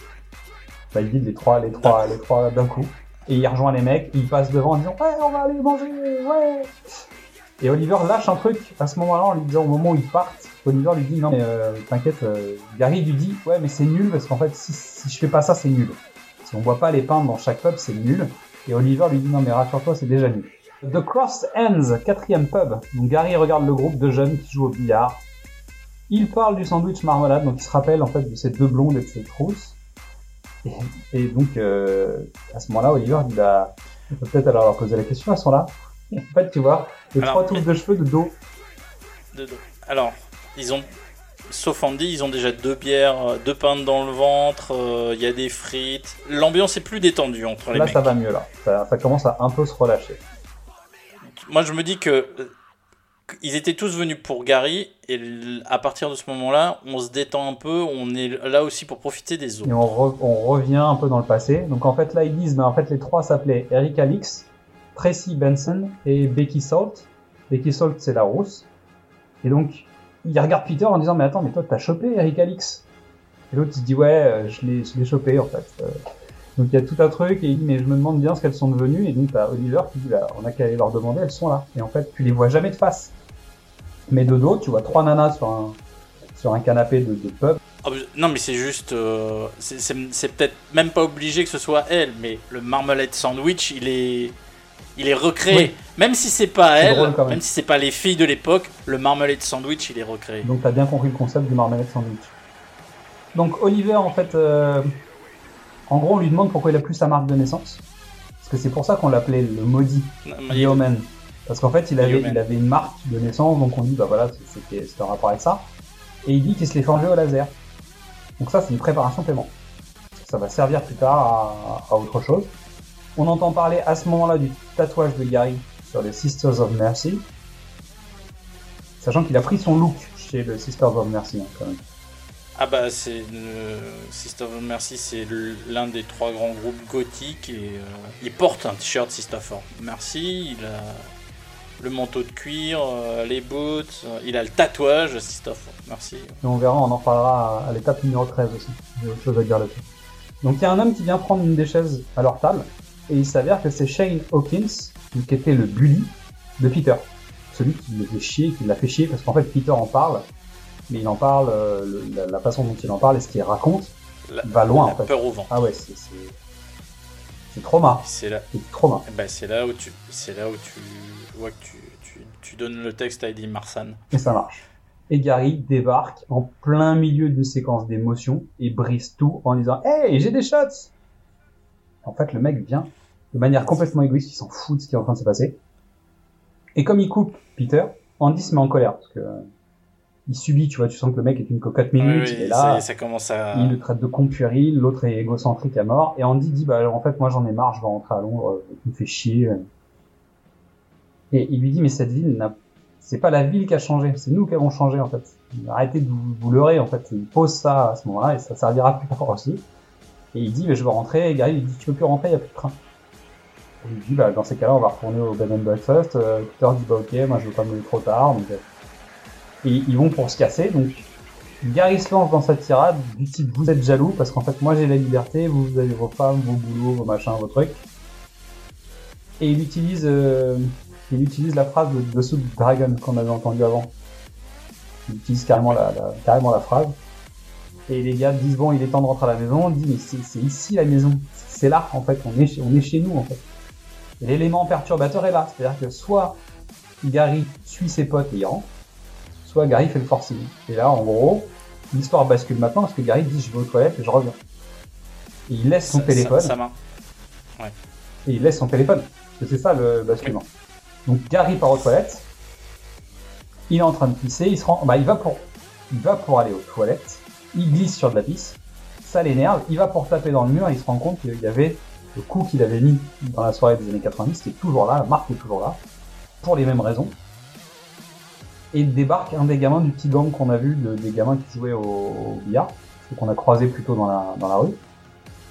Et il commence à lui dire, ah, c'est marrant, c'est moi qui ai fait ça. Et puis tu sens que le mec essaye de connecter en fait avec le jeune en disant, euh, tiens toi jeune, dis-toi que j'étais toi avant. Et qu'on, Ah non, non, j'ai pas été toi avant, c'est on est pareil. ouais, on est pareil. Et le mec lui répond pas. Et ça, et ça marche Mais pas, alors, il le pas cache. du tout. Et puis petit à petit, il essaie d'aller vers lui. Et puis comme il a bu, forcément, en fait, c'est ça, il démarre plus vite. Le gamin l'envoie un peu bouler. Et ça dérape un peu. Et euh, le gamin, euh, il le pousse. Le gamin lui répond de manière très agressive et très efficace. Et là, il se bagarre. Jusqu'à C'est- Gary qui, lui met un- qui va pour lui mettre un pain, sauf que le môme f- le, le... fait une parade hyper rapide. Et donc, il s'attend pas à ça. Pendant ce temps-là, on est à la table avec les garçons. Et le téléphone de Gary sonne. Et c'est sa mère qui est censée être décédée. Donc Bah très oui, certainement, tu, en fait, tu découvriras plus tard qu'il y a des chances que Andy lui ait parlé au téléphone. Parce qu'il a récupéré des infos dont on parle jamais. Euh, notamment, il y a une séquence dans le fumoir quand il dit montrez-moi euh, il dit à, à Gary monte tes bras. Et en fait, il peut pas le savoir. Il y a qu'une personne qui a pu lui dire, c'est sa mère. Ah, alors. Toi, c'est ton interprétation. Moi, mon interprétation, c'est qu'il se pique. Ah, En plus de prendre de la coke, il prend de l'héros. tu crois? Ah bah, c'est comme ça que je l'ai vu, moi. Moi, je pense qu'il a parlé avec la mère. Parce qu'en fait, il arrive en disant elle est à tel endroit, machin, nan, donc en fait, il a forcément décroché le téléphone. Il a pas juste regardé le nom de la mère euh, sur le, sur le téléphone, il lui a parlé. Parce qu'il a des infos comme s'il avait parlé avec elle. Donc je me dis peut-être qu'il a eu plus d'infos que ça. Mais j'en sais rien. C'est une interprétation. Bon, bref, on coupera pour cette séquence-là. Euh, pendant ce temps, la bagarre dans les toilettes, là, ça continue et c'est violent. hein. Et en fait, Gary attrape le mec par le, le cou et l'explose sur un chiotte. La tête du Il mec le- se déboîte, mais elle se déboîte, la tête roule par terre et en fait, elle se déboîte comme si c'était un jouet avec euh, Euh, l'objet. Sachant qu'en gros, le, le mouvement en question, ça s'appelle un rock bottom. Et c'était un mouvement qui était appliqué par Dwayne Johnson sur scène en tant que catcheur. Ah non, mais c'est un vrai mouvement de catch, beau. Exactement. hein. Sachant que Gary, on a parlé dans le texte en anglais plus tôt. Il a parlé, il a parlé du rock Ah bottom. oui, Il hit rock bottom. Oui, il est au fond, au fond du trou. Donc, c'était une prépa. Ah, non, mais- C'est bon quand même. Donc débarquent les quatre potes super vénères dans les toilettes parce qu'il leur a raconté que des conneries. Donc là, ils viennent de découvrir qu'il a menti et qu'ils étaient venus pour des mauvaises raisons. Donc ils débarquent et ils se rendent même pas compte qu'il y a un corps mort. L'autre est traumatisé parce qu'en fait, déjà, un, il a tué un môme. Deux, il se rend compte que c'est un môme, mais c'est pas vraiment un môme. Il a le sang bleu, il a la tête qui s'est déboîtée comme un, comme un, un Ken ou une Barbie ou je sais pas quoi, tu vois. Bah ouais. C'est juste un, un truc emboîté. Et les autres débarquent et se rendent pas compte tout de suite de, de ce qui se passe. Mais le temps qu'ils découvrent ce qui se passe, les quatre potes du mec en question, c'était Les quatre les jeunes. quatre jeunes ouais. potes du gang, débarquent. Et là, baston général. Donc tu découvres que le mec a plus de tête se relève quand même. Bah, tu vois, il y a quand même des séquences. Je vais le dire maintenant, euh, les règles de gestion de ces personnages-là est assez bordélique. Autant euh, il y a plein de trucs qui me font marrer, il y a plein de trucs où tu te poses pas la question. Mais grave. entre j'ai le droit quand j'ai plus de bras, quand ma tête elle est cassée, parfois ça marche, parfois ça marche pas. Tu me mets un pain, ça va. Tu me cognes contre un mur, parfois je suis mort, parfois pas.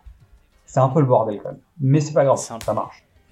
C'est le bordel. Mais pour le coup, c'est le bordel. C'est un le combat, c'est un début de plan séquence où la caméra vire. Ah on ouais, est on est sublime ce plan.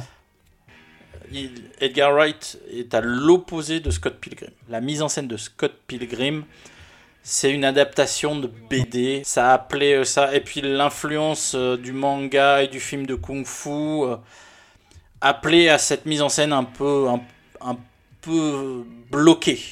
Voilà. Là, on est. Dans lequel il se euh, passe beaucoup de choses dans le cadre, des mouvements d'entrée, se sortie, passe- des oui, réponses de cadre à Euh, cadre. Bah, que- en, en- en tout cas, ça, il, ça marche bien. il travaille sur la mise en scène d'une planche de BD à une planche de BD avec tout ce que la BD peut apporter d'une planche à l'autre, d'une page à l'autre. euh, Il travaille Ouais, là-dessus. d'accord, ça fonctionne très bien. Là, il prend le, le parti opposé.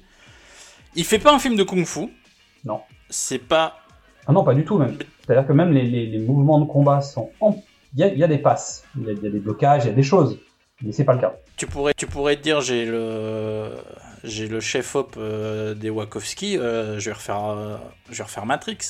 Et c'est pour ça que je l'ai pris. Pas du tout. Non, non, il faut autre chose. Il, il- il invente son truc. Oui. C'est une espèce de plan séquence de combat où on passe d'un mec face à un robot à un autre. C'est Nick Frost, on l'a dit tout à l'heure, qui a la part belle parce que c'est le, c'est le plus compétent. Ouais, Il y a- il y, a des, des trucs, il y a- comédiens. Il y, a notamment un plan avec Martin Freeman qui, se fait plaquer sur le mur, qui glisse de sa veste pour passer entre les jambes du mec. En glissant Ah non, sur le sol, le monde- honnêtement, cette séquence, elle est jolie en fait. Ça marche.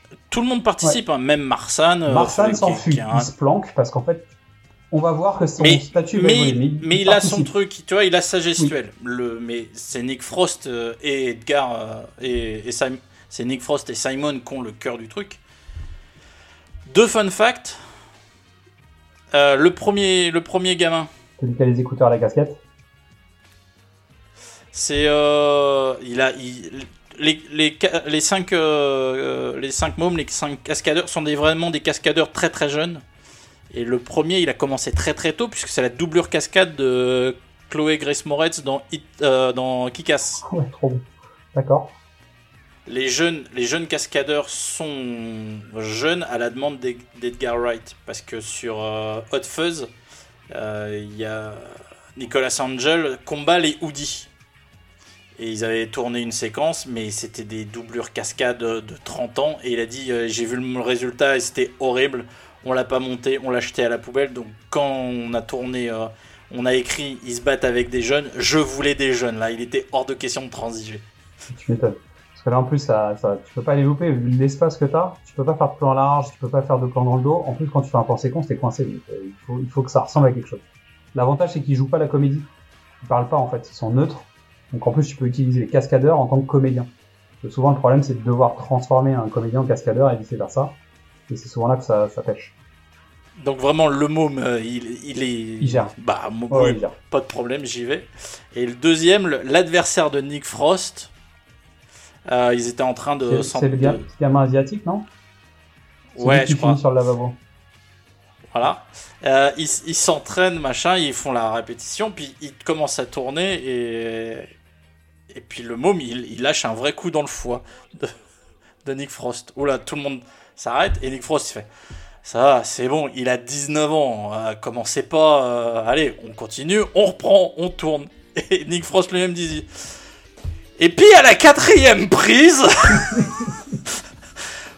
ça devenait dur. Et puis à la sixième prise, euh, j'ai vomi, j'avais le tournis et, et il m'a pété le foie. Ouais, sympa.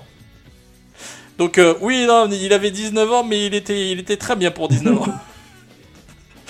Donc ensuite, t'as, la- t'as les fameuses discussions à la fin du combat quand il est terminé. Il y a le PTM en français, putain de merde, et WTF. What the fuck tu vois WTF, Le non. WTF euh, qui sort régulièrement. Olivier- Oliver sort ça tout le temps. Et donc à nouveau, ils se comprennent pas avec euh, Gary. Parce que Gary dit Qu'est-ce que tu dis What the fuck tu vois Et d'un coup, il y a. Il y, il en a un qui sort, il y a Peter qui sort des chiottes en disant What the fuck Et là, il comprend ce que l'autre dit. C'est, non, c'est même. C'est, pas- c'est- c'est- c'est- Oliver dit What the fuck Et euh, Gary fait WTF. Gary What the fuck means WTF Et, Et après, Peter débarque. sort, What the fuck? Ah ah J'ai compris. Donc, chaque mec, tout de suite après la bagarre, ils sortent tous leur téléphone portable pour essayer d'appeler les, les- les urgences. Peter, lui, va appeler sa femme, parce que bah, il n'a pas confiance en lui, donc il ne peut pas prendre de décision. Je pense qu'il va appeler sa femme pour savoir si ce qu'il doit faire, en fait. Je pense que c'est à peu près ça l'idée. Et d'un coup, en fait, on leur dit, Ben non, mais euh, ça, ça passe pas. Ça doit être lié au réseau. En fait, c'est c'est le network. Il marche pas. Oui. Donc ça, c'est aussi donc un foreshadowing du truc. Et Oliver tente de joindre Sam. Il n'y arrive pas non plus. Donc en fait, Oliver essaye de jouer de, Oliver essaye de joindre sa sœur pendant que Peter essaye d'appeler sa femme. Donc à nouveau, il y a un rapport Oliver avec sa sœur un peu particulier. Voilà. Petite chose sur cette scène, euh, grâce au succès de Sean et Hot Fuzz, euh, Edgar Wright est parti à Hollywood pour, pour faire Scott Pilgrim et il a rencontré deux potes qu'il aime bien, euh, qui sont devenus ses potes, à qui il montre ses films. Tarantino, L'homme dont on ta- taira le nom, Quentin Tarantino, enfin, voilà, et le pote de Tarantino, Robert Rodriguez. Voilà. Est-ce que Edgar Wright euh, aurait pas piqué l'idée à Robert de cette... Scène on... Non mais de, de ce, de ce shift, c'est-à-dire on va dans un lieu avec de l'alcool pour s'amuser et tout d'un coup les gens qui sont normales se transforment en quelque chose de pas attendu. Je suis désolé, C'est pas faux, c'est pas faux. Après, il n'y a pas Salma Hayek, C'est vrai, il n'y a pas Salma Hayek, euh, mais ça marche, tu as raison. Ça peut mais, être un hommage. mais ce what, ce what the fuck de, de From the Still Down, C'est vrai. Donc c'est c'est le what the fuck, en fait, c'est le moment de bascule. Alors il y en a deux pour moi dans, dans, dans Union d'Enfer. Il y a le moment où, euh, où justement Quentin Tarantino se prend une balle dans la main et qu'il arrive à regarder à travers sa main et que Euh, voilà. ça a l'air d'aller finalement. Et il y a le moment de bascule quand tu es dans le Titi Twister Club. Avec le monologue que je préfère dans l'histoire du cinéma, je pense. Mais c'est dans, c'est dans le, c'est au Titi Twister qui se prend la, la, la balle puisque. Non, c'est en fait c'est dans le dans la rade, tu sais, sur la route, quand le shérif Ah leur oui, t'as raison, oui. Mais déjà, tu vois, il y a un premier moment où tu te dis attends, ça fait bizarre, et en fait, le Mais- Tiki Twister fait vraiment bah, le twist, hein, évidemment. Alors, je- j'en appelle euh, à nos auditeurs. Si vous connaissez un, un twist what the fuck plus anté- antérieur à une nuit en enfer, parce que moi, je, grosse surprise. hein. Ah, Une nuit en enfer, je crois que en gros, c'est vraiment. Ouais, c'est un des plus what the fuck que j'ai vu, et c'est ce qui fait que tu sors, mais t'es hystérique, tu vois. De dire, euh, je m'attendais tellement pas à ça. Parce que ça commence. Alors moi, je- on m'avait pas vendu le truc, on m'avait dit, faut que tu le regardes, il se passe un truc de dingue, mais c'est tout. Voilà. Moi, j'avais lu, j'avais acheté le Mad Movies euh, Ah bah ouais, le mois précédent. Ils en parlaient. Évidemment, je vois les maquillages. Je le sais, mais je vais avec ma bande de potes et personne n'est au courant. quoi. Et là, tu tapes un- une vraie surprise. Une vraie, vraie surprise. Euh, à ce moment-là, Gary profite de la situation pour dire en fait, c'est pas nous qui avons changé, c'est la ville. Et donc, il reprend à sa charge le truc. Ils sortent des toilettes en laissant 5 cadavres. Il a appelé ça comme ça. Ils hésitent, ils savent pas trop quoi faire, mais en gros, ils mettent juste le panneau qu'il avait récupéré par Sam out of order. Gary refuse de partir. Mais Andy, là, il, craque. Et il enquille les shots qui étaient sur la table et qui n'avaient pas bougé. Il les voit tous. Et Gary propose de continuer le barathon. Parce qu'en fait, comme il sait qu'il en a parlé aux policiers, qu'il en a parlé à la logeuse, qu'il en a parlé machin, il dit on passera inaperçu si on continue à faire ce pourquoi on est là. C'est très malin. Alors que les autres disent on Allez. se casse, euh, on se casse. On se casse. Non, non, on va faire discret. Let's, Let's. Et là, c'est Andy qui dit ça. Let's Bobo. Donc ça y est, Andy est en train de rattraper les autres. Donc il commence à, on commence à les regarder un peu de travers dans la rue et débarque la scène de Alabama Song des Doors, de Whiskey Bar, où en fait ils commencent à Ah, marcher ouais. dans la rue au rythme de la musique, tous les cinq en même temps, toujours à contre-courant des autres, qui marchent aussi en rythme. Sauf que dès qu'ils passent, les gens s'arrêtent, les regardent. Donc il y, a- il y a toute une chorégraphie, il y a des vraies chorégraphies assez fortes là. Ah, c'est oui. On, on retrouve les gens qu'on avait vus, dont la, la nana avec le, La poussette, le landau. Alors, il n'y a aucune. Il y a qu'une. À 23 heures passées, il n'y a aucune raison qu'elle soit là. Mais, Le ouais, petit couple de vieux et tout le monde les regarde un peu étrangement. Et les- le montage, il est, il est calculé au millimètre. C'est que de la rythmique. Et on sent déjà les prémices du travail. Alors, qu'on avait vu sur Don't Stop Me Now, parce qu'on en a parlé euh, quand on a fait des épisodes autour de Queen. Et tu sens l'arrivée de Baby Driver. C'est-à-dire que ça aussi, c'est le passage vers Baby Driver. Il y, en avait un peu dans Scott Pilgrim aussi, mais là on est vraiment dans ce film sur de la mécanique de chorégraphie musicale, en plus de la chorégraphie de combat. En tout cas de déplacement des personnages simples. Donc on arrive là-dessus et en fait on est dans la ligne entre Scott Pilgrim et Baby Driver et en fait le film va bénéficier des deux en fait, de, des deux réflexions, du travail des deux. Euh, avant d'entrer dans The Good Companions, euh, Andy voit que les gens se sont arrêtés et les fixe sans bouger dans la pénombre. Et ça c'est flippant. C'est vraiment des, des silhouettes. Donc euh, Sarah, Ah non, et, mais- et là moi j'ai noté Zélive, mais euh, je sais pas. En tout cas je trouve qu'il y a du Carpenter. Exact. Non, mais euh, je, je me suis fait la même Ouais, réflexion. bon, bah. Donc c'est pas, c'est pas anodin. Il y a du, il y a du Carpenter quoi qu'il en soit, hein. mais en fait les gens dans la pénombre, c'est assaut. Euh, les mecs qui s'arrêtent et qui te regardent parce que t'es différent d'eux, c'est Zélive. Bah tu vois, il y, a- il y a des choses comme ça. Ah oui, non, mais là, là le, le film d'horreur commence. Et clairement, c'est la musique change. C'est vrai que la musique on est est plus au synth- synthétique aussi à ce moment-là. On, on est au synthé. Non, mais là, là, euh, tu vois, on a, ils ont fait les Blues Brothers, on rigolait, mais machin. Mais là, au- là, à partir de maintenant, on est dans le dans la SF des années 70-80 et John Carpenter, c'est le maître de ça. Sachant que le, le- la séquence fumoir dont on parlera tout à l'heure, c'est The Thing. Il n'y a, pas de discussion. C'est est-ce que t'es toi, est-ce que je suis moi, comment on prouve que Évidemment. c'est moi, euh, qui est qui, je suis sûr d'être moi, même toi t'es qui. Exactement. On est d'accord. Donc il rentre dans The Good Companions. Donc on n'a pas évoqué en fait jusqu'à maintenant les noms des pubs. The Cross Ends, on est d'accord que c'est bah, les, les mains qui se les mains qui croisent. se croisent, euh, la bagarre, euh, etc. Donc il y avait The First Post, qui est le premier arrêt en fait. Le premier arrêt, on s'arrête là. Le deuxième c'est The Old Familiar, c'est-à-dire c'est celui qui ressemble, le vieux, le vieux familier. Vu qu'on vient de voir le même pub juste avant, bah, voilà, Ah oui. c'est logique. Le troisième donc s'appelle euh, The Famous Cock. Le coq en question, bah, c'est Gary. Voilà. Le, Le, le- le fameux, le fameux imbécile, c'est lui. Euh, The Cross Ends, et là on en arrive aux Good Companions, parce qu'en fait, est-ce qu'on va rester ensemble ou pas? Est-ce qu'on va rester une équipe?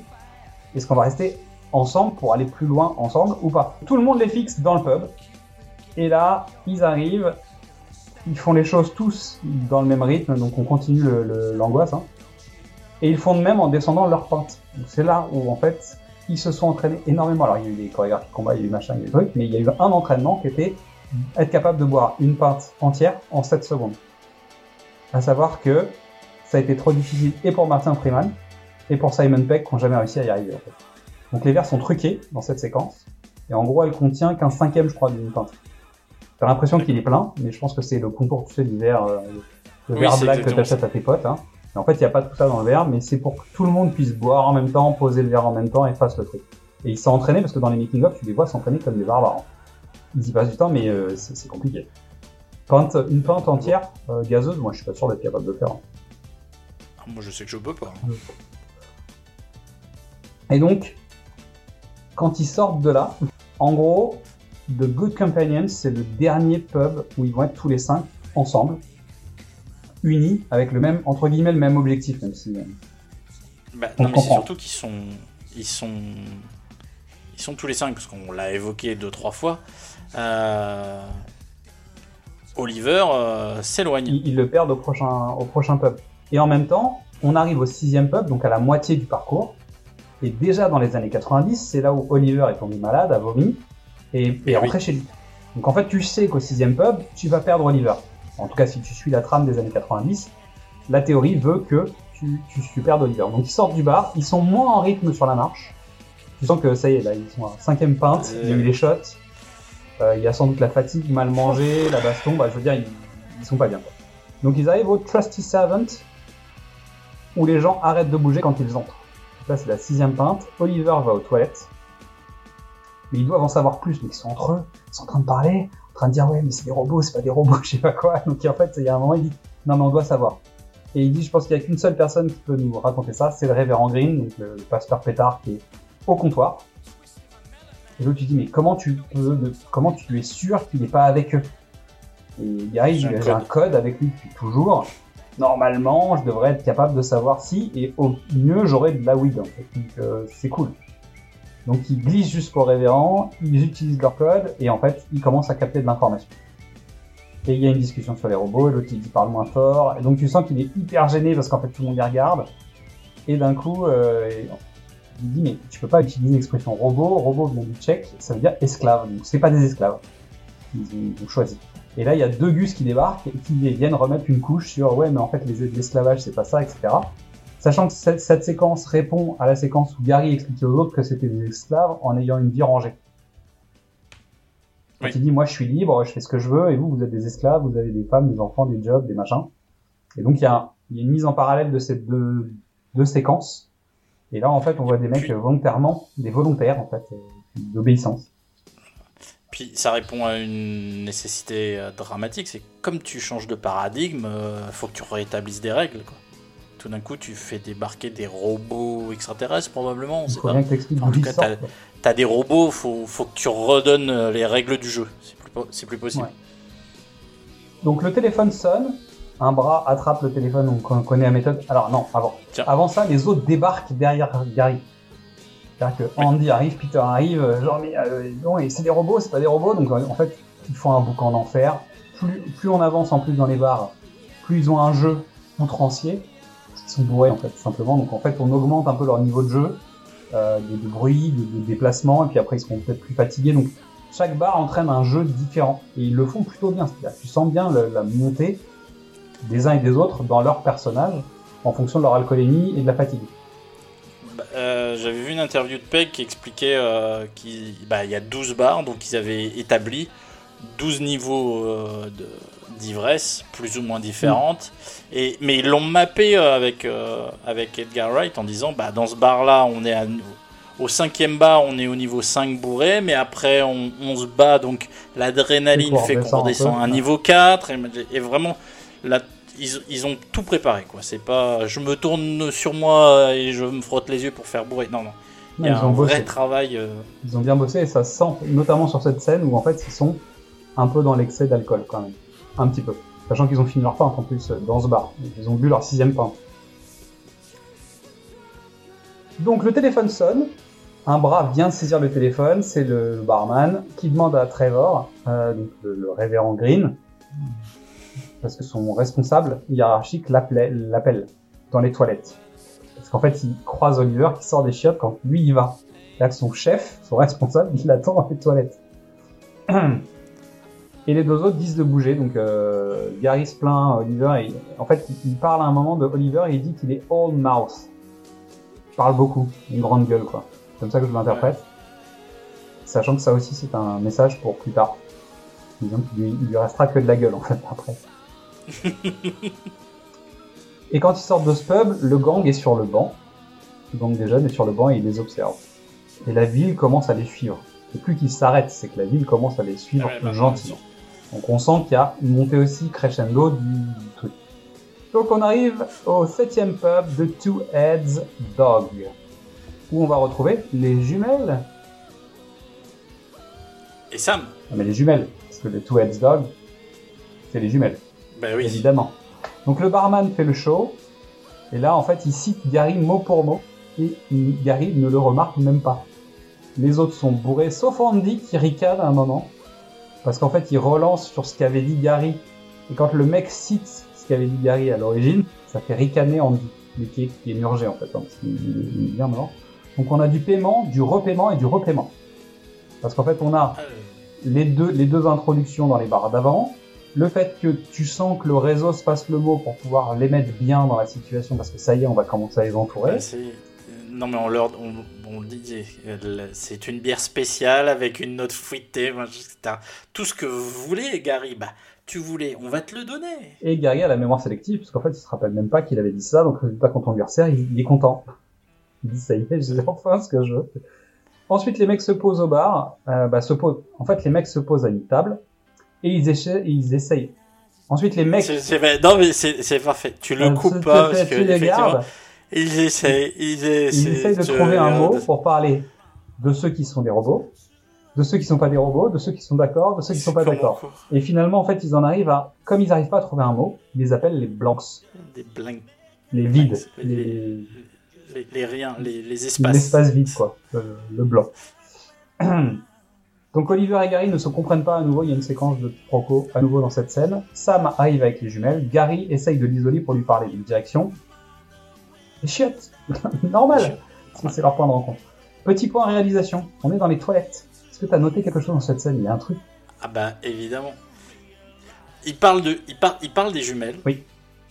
Et on les voit euh, de côté avec leur ref- leur propre reflet dans le miroir. En fait, on, est en, arrière-plan. on est en profil, les deux personnages sont face Oui, à face, profil, et nous on voilà. les voit de profil. Et au fond de la pièce, il y a un miroir dans lequel on les voit à nouveau de profil, en miroir. Et là normalement il devrait y avoir une Ah bah il caméra. devrait y avoir une caméra, une équipe de tournage, de la lumière, il devrait y avoir beaucoup de choses dans ce plan. Et il n'y a pas. Et c'est les mêmes personnages. C'est-à-dire que je me suis arrêté, je l'ai revu, je l'ai je l'ai repassé. En fait, autant tu peux, tu peux avoir le trucage de Terminator, où t'as Sarah Connor, bah t'as Linda Hamilton et sa sœur dans Oui, le miroir, voilà. machin. Tu peux avoir le plan de, de Mathieu Kassovitz, où en fait t'as le dos, mais c'est pas Vincent Cassel, et quand tu traverses, bah, c'est Vincent Cassel en face. Tu, tu peux t'en sortir avec des plans comme ça. Mais là, je sais pas comment ils ont fait. Donc, Je pense que c'est du CGI, mais Bah, c'est à la, c'est à la palette graphique.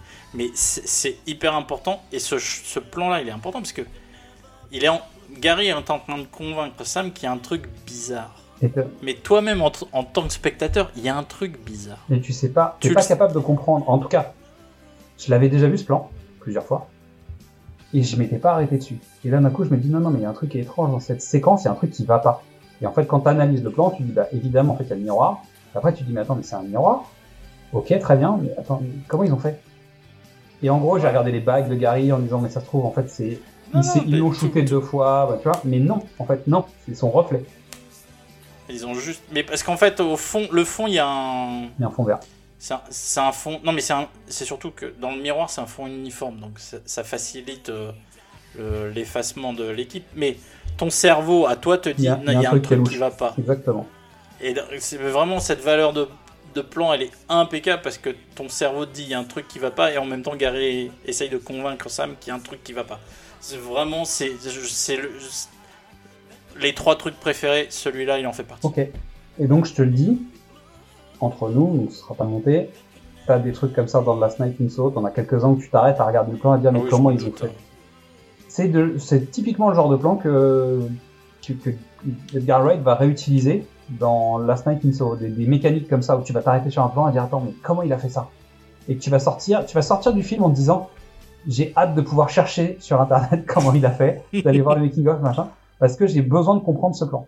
Et ce qui est génial, vraiment dans ce cinéma-là, qui, qui se fait quasiment plus, c'est que justement on a ce genre de kiff à s'arrêter et à se dire comment il a fait? Techniquement comment il a fait. Parce qu'aujourd'hui avec le CGI on peut tout faire. Mais déjà faut avoir l'idée de faire un truc où même toi spectateur tu vas t'arrêter en disant comment il a fait ce truc? C'est euh, pour moi c'est l'ouverture de La La Land, tu sais sur l'autoroute avec les mecs qui montent, qui sautent, qui sautent partout machin. Il y a des moments où tu t'es dans la salle et tu te dis waouh comment ils ont fait? Et après tu regardes. L'ouvert- L'ouverture de contact. Oui. Mais c'est la séquence d'ouverture de Baby Driver avec la sortie du. Bah, tu vois, t'es scotché. Quand tu quand t'es intéressé par le montage, la mise en scène, le, le découpage, tu peux pas rester. Même si le film est pas extraordinaire, que ce soit Baby Driver ou Last Night in Soho, hein, je suis pas, je suis pas en train de dire que c'est les meilleurs films du monde, mais c'est des films où tu sors, t'as vu quelque chose. T'as vu un film où t'as vendu quelque chose. Et moi, je suis sorti de Last Night in Soho avec des regrets sur, la- sur le, le choix, l'histoire, etc. En revanche, en termes de mise en scène, c'est c'est le meilleur film que j'ai vu l'année dernière, en fait. Et pourtant, on a vu West Side Story, et tu sais que Steven, il a bien bossé quand même. Bah, Qu'on soit d'accord ou pas d'accord avec tout, peu importe. En attendant, on avait vu West Side Story dans l'année qui était aussi un grand film de mise en scène, mais Last Night in Soho, c'est juste euh, impressionnant, en fait. Parce que des plans comme ça, il y en a plein. Et pour des gens qui m'ont découpé des plans, bah, c'est- c'est c'est super. bah, Donc les no-bots, les faux bots, la conversation continue à table pendant ce temps-là. Donc Oliver ne réagit plus aux vannes sur sa sœur. Ça c'est important. Donc Sam raconte aux jumelles ce que Gary leur a dit. Les jumelles se lèvent un peu agressives. Et tu sens qu'il y a un truc qui va plus là. C'est euh, là on est vraiment dans le bien de tous. Le bien de tous. Et puis, et puis elles sont hyper synchro. Elles sont très bien. leur- Elles parlent toutes les deux en même temps sur le. Ça a été bossé, hein, mais Ça marche très bien. elles, elles ne. Elles parlent d'une même voix. Et Gary intervient. Et la tête de la jumelle, à un moment, il finit par arracher la tête de la jumelle. Il la tend et elle continue à parler. Et ben, c'est pas du CGI, c'est de l'animatronique. c'est une vraie marque. Oui, ça se voit. Ouais, ça marche. Mais ils auraient pu le faire aujourd'hui, tu ferais ça en numérique euh, gratos. vois. Bah, je veux dire, euh, par défaut. Mais là, il a fait de l'animatronique quand même. Donc, Donc petite séance, petite séquence de combat. hein. petite. Pour l'instant, petite. En gros, à ce, temps- à ce moment-là, Gary pousse les deux nanas sur une barrière où il y a genre une ampoule, bah, des ampoules. Donc les filles tombent et c'est fini. Et là, tu te dis, ah ok, bah, c'est pas les mêmes règles de gestion que les gosses. C'est là que j'ai commencé à me dire, il y a quand même des trucs qui sont un peu étranges dans la, dans la gestion des, euh, de l'annihilation des, des, des ennemis.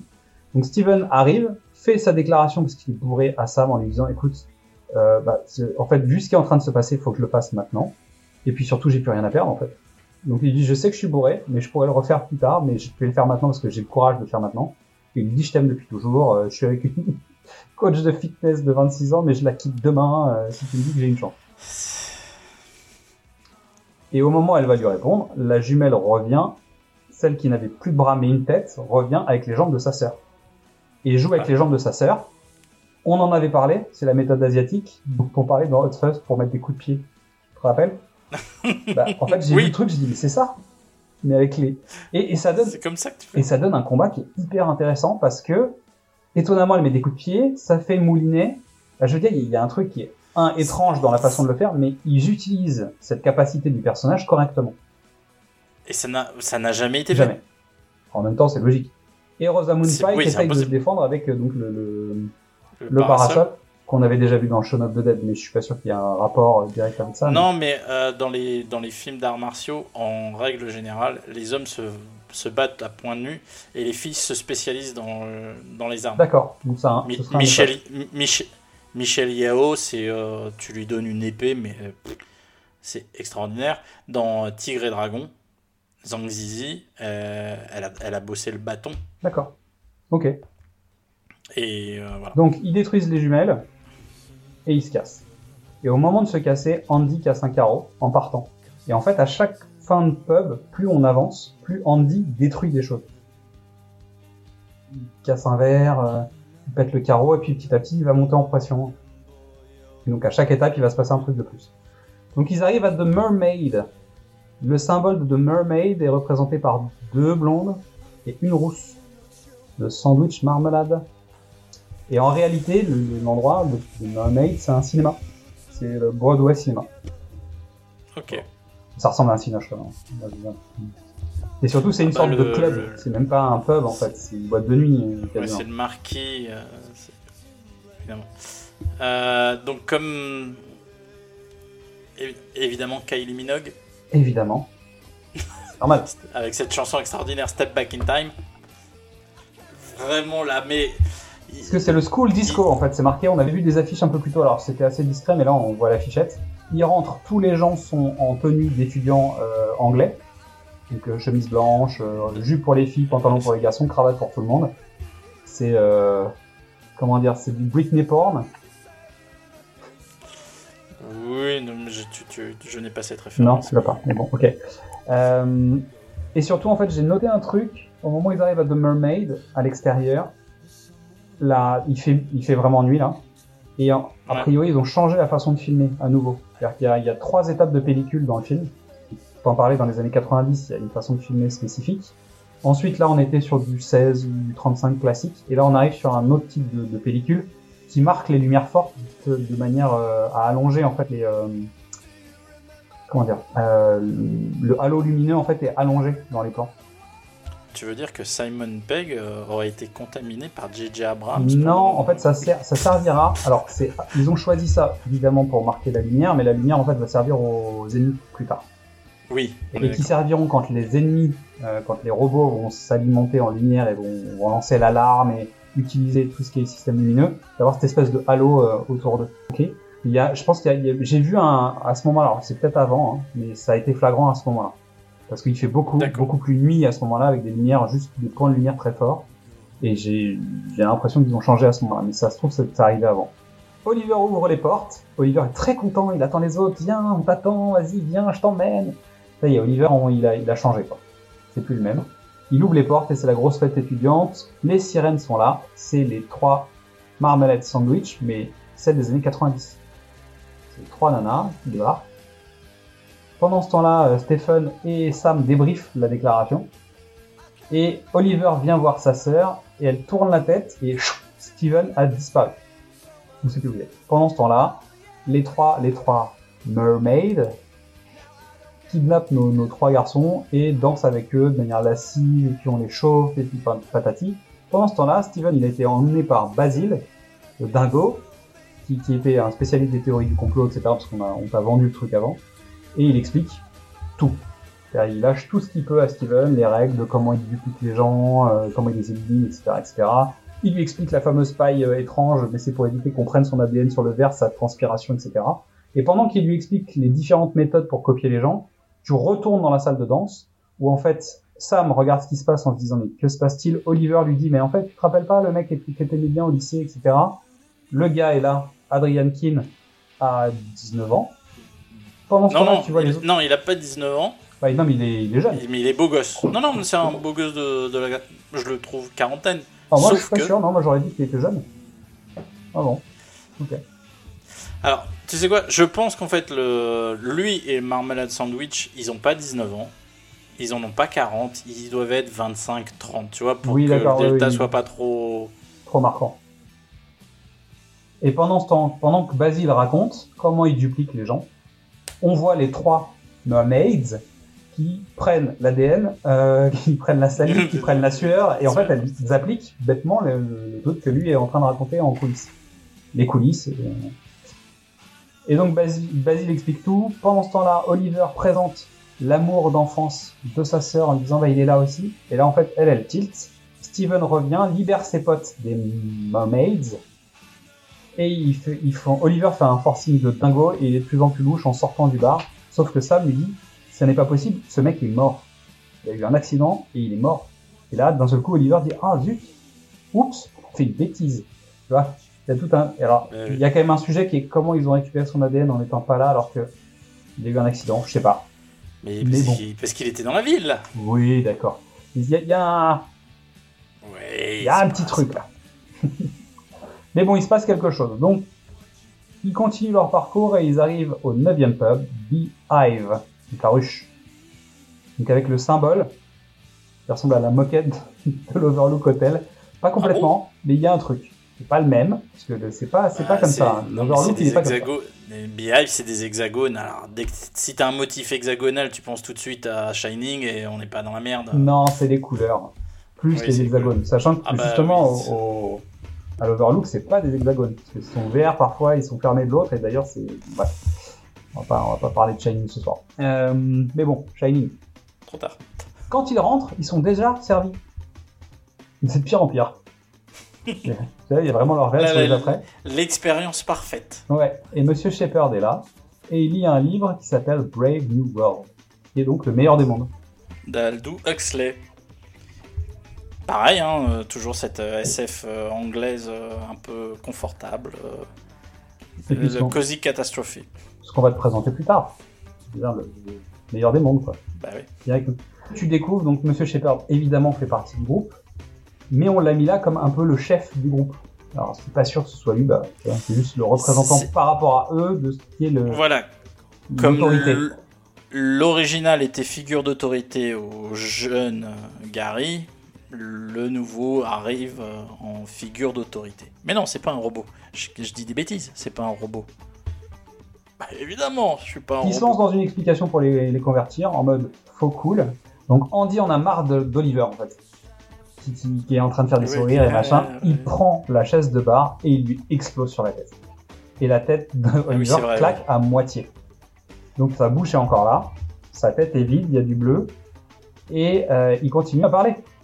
Donc Sam est surpris, tout le monde se lève, genre oh, mon dieu, Sam arrive d'un coup de savate et Monsieur Shepard déclenche un système d'alarme et tous les personnages qui sont dans le bar, donc tous les convertis, les robots, ont des yeux qui s'allument et une lumière qui leur sort de la bouche. Donc le principe c'était quoi? C'était des lunettes lumineuses et une lampe passée en bout. Ouf. Sauf Pierce Brosnan. Pierce il avait des lunettes et sa bouche c'est du CGI. Il était pas content mais on lui a dit non. Je sais pas pourquoi. Sans doute pour les raisons d'assurance, j'en sais rien. Pour- Peu importe. Par, par Ouais. élégance. Sans doute, mais il n'avait pas l'air content. Donc les lumières sortant des bouches et des yeux, en fait, euh, c'est inspiré de la fiche de The Thing. Parce qu'en fait, celui qui a créé les personnages, c'est Oscar, donc le frère d'Edgar. Et qui- dont on a déjà parlé puisqu'il fait de la bande dessinée, etc. Donc c'est lui qui a commencé à conceptualiser un peu les, euh, les personnages. Et si vous reprenez la fiche de The Thing, la bleue, en fait, il y a une lumière qui sort du visage, et en fait, c'est exactement ce qu'il a voulu faire avec ses extraterrestres. Ah, voilà. Nickel. Donc on revient euh, sur Carpenter. Carpenter style. Donc Andy attrape Monsieur Shepard par la cravate et il lui met un coup de tête qui lui explose la tronche. Au sens propre. Bah, il a du bleu partout, donc il est sale. Oui, oui. Et là, je pense qu'on a la scène de combat la plus dingo du monde. Qui commence. Parce que Andy attrape deux sièges de bar qu'il met à la place de ses mains. Et là, Hulk smash. C'est pas, tu sais que c'est pas faux. Son- C'était su- tu sais que c'était son surnom. De Hulk? Pendant les, pendant les répétitions, le tournage, euh, on l'appelait le Pink Hulk. Ah ouais, mais euh, Mais oui. les deux Hulk points là, smash. comme ça, c'est Hulk smash. quoi. Smash. Et là, en fait, il se déclenche. Comme il s'était déclenché en 1990, il ouvre sa veste, il arrache quasiment sa chemise en disant J'en peux plus de cette ville. Et là, c'est euh, séquence d'action, la musique démarre et vraiment, elle fait plaisir. On est vraiment au max. Quoi. Edgar disait euh, qu'ils ont travaillé le fait qu'il puisse euh, tu sais, mettre ses mains dans les tabourets parce qu'en fait, il fracasse les mecs avec Bah les tabourets. pendant- il, il- arrive à faire ça, donc c'est le trucage évidemment, mais il s'est entraîné avec ça. Et pendant que, les autres se battent, Peter commence à se battre un peu. C'est-à-dire qu'il avait, il s'était enfui dans la scène, d'avant, dans les toilettes. Là, il se bat. Sam se bat. En tout cas, essaye de se battre. Un peu. Mais les autres se battent relativement euh, bien. Donc, évidemment, Andy fracasse un max de gars. Mais pendant ce temps-là, en fait, lui, Gary, il essaye juste de finir son verre. Et ça donne des séquences d'action super fun. Où en fait, tu le vois en train de protéger son verre plus que se battre contre les mecs, mettre des coups de poing juste pour avoir le temps de mettre le, le verre à, à la bouche. Jusqu'à ce qu'il y a un moment, il y a un bras. Et en fait, le bras lance de la bière en l'air. Et il rattrape la bière avec son verre. Et en gros, on lui dit, mais ça, euh, c'était une idée qu'ils avaient eue pour, euh, qui est issue d'un film de Jackie Chan, je crois, hein, il me semble. En tout cas, c'est c'est un hommage à un film, et il me semble que c'est un film de Jackie Chan. Et en gros, ils ont essayé de s'entraîner, et Simon Pegg a dit, non, non, on ne fera pas en CGI, je vais y arriver. En tout cas, je un truc qui fonctionne suffisamment pour qu'il n'y ait pas besoin de faire du CGI dessus. Et il s'en sort pas si mal. Ouais. Mais Gary Il y a- ne se bat pas. Il y, a, il y a un message derrière ça. C'est-à-dire que toute la ville vient se battre avec, avec eux, mais lui, en fait, il se bat pas contre la ville. Il finit par le faire. Il finit par le faire parce qu'il s'en prenne à Sam. Voilà. Parce qu'Oliver attaque Sam en disant c'est il- pas sympa, on fait pas ça entre frères et sœurs. Et il Et il y a a- une hésitation de dingo dans la tête là. Il y a ce plan-là, il fait ah, Je finis ma bière ou je vais l'aider Ah putain Ça dure très peu de temps, hein, mais. euh, Et ensuite on a un Jack Sparrow. Parce qu'en fait il passe de tabouret de bar en tabouret de bar pour s'accrocher à un lustre pour aller fracasser Oliver. C'est vrai. Et donc là on est dans un film de pirate. Enfin, pour moi en tout cas c'est euh, la piraterie quoi. Il a pas de... Bon. Donc je trouve que le montage il est dingo, c'est-à-dire que t'as quand même encore cette, cette impression de, de plan séquence régulièrement, alors qu'en fait ça s'arrête très très vite ça, dans le ça montage. coupe dans tous les sens. Mais- T'as t'as la même énergie que la première baston dans le bar, dans les toilettes, Mm, mais il, il pousse, il pousse les potards à fond de, de- de montage, d'énergie, de dynamique. De... T'as beaucoup de volets naturels qui passent avec des personnages qui passent d'un champ, et ce qui fait que t'arrives à aller soit sur un, un raccord dans un faux Oui. séquence, soit tu passes dans un contre-champ, ou chez un autre personnage, T'as des raccords de mouvement qui se font dans, t'as des raccords qui se font, t'as des raccords qui se font dans le mouvement de la chorégraphie. Ce qui fait qu'en fait, ton œil suit le mouvement et donc tu rejoins le contre-champ d'une séquence et ça a l'air complètement naturel. T'as l'impression que c'est le même plan. Tellement c'est fluide, tellement c'est efficace. Et là, à nouveau, on est sur la préparation du travail qui sera fait sur David Driver. C'est-à-dire que c'est aussi l'entraînement pour ce qui va arriver après. Monsieur Shepard finit par revenir avec tous les mecs qu'ils ont déjà démontés. Il y a une nouvelle salve de personnages qui arrive, ce qui fait que la musique s'arrête et le combat s'arrête. Les robots se remettent en place à peu près, ce qui veut dire qu'ils se retrouvent avec à nouveau à peu près les mêmes combattants à, à combattre. Et, euh, la scène de combat est très courte. Donc, en gros, dans, en moins de deux minutes, les... ceux que tu as démontés reviennent tout de suite. Pareil, ça c'est une règle quand tu veux quoi. Oui, mais je trouve que en, En pression pour, coupe- non, pour couper l'élan, pour dire déjà tout de suite, non, on n'y arrivera pas. Oui. C'est trop le- c'est trop, c'est trop long. En fait, ils, ils- en fait, ils vont jamais ils, s'en ils sortir. y arriveront pas. Ils savent déjà qu'ils y arriveront pas. Donc, Shepard essaye de mettre le, le tempo et de- de d'arrêter le jeu. Sauf que Andy balance à Gary, on se retrouve au fumoir. Et Andy repart au combat avec les garçons pendant que Gary prend Sam et il passe par le toit. Donc il y a un couple de vieux à l'étage euh, qui lance l'alerte, l'alerte aussi, il les éclate euh, autant qu'il peut. Ils arrivent sur le toit et Gary veut, ils veulent rejoindre la voiture de, de Sam. Donc Sam dit bon on va passer par euh, les, les d'eau là, bah, les- les- pas- on va passer par les gouttières. Ou, Je sais pas, les escaliers de service. Non, il y a un treillis. Il y a un treillis. Ah bon? Oui. En français, c'est les... en... on parle des gouttières, je crois. Euh, il dit- il y a un treillis. Il y a, il y a The Vines. Et Gary il dit non, non, j'ai une autre méthode, et il saute du toit sur la voiture. Ce qui, dans n'importe quel film, aurait marché. Hein.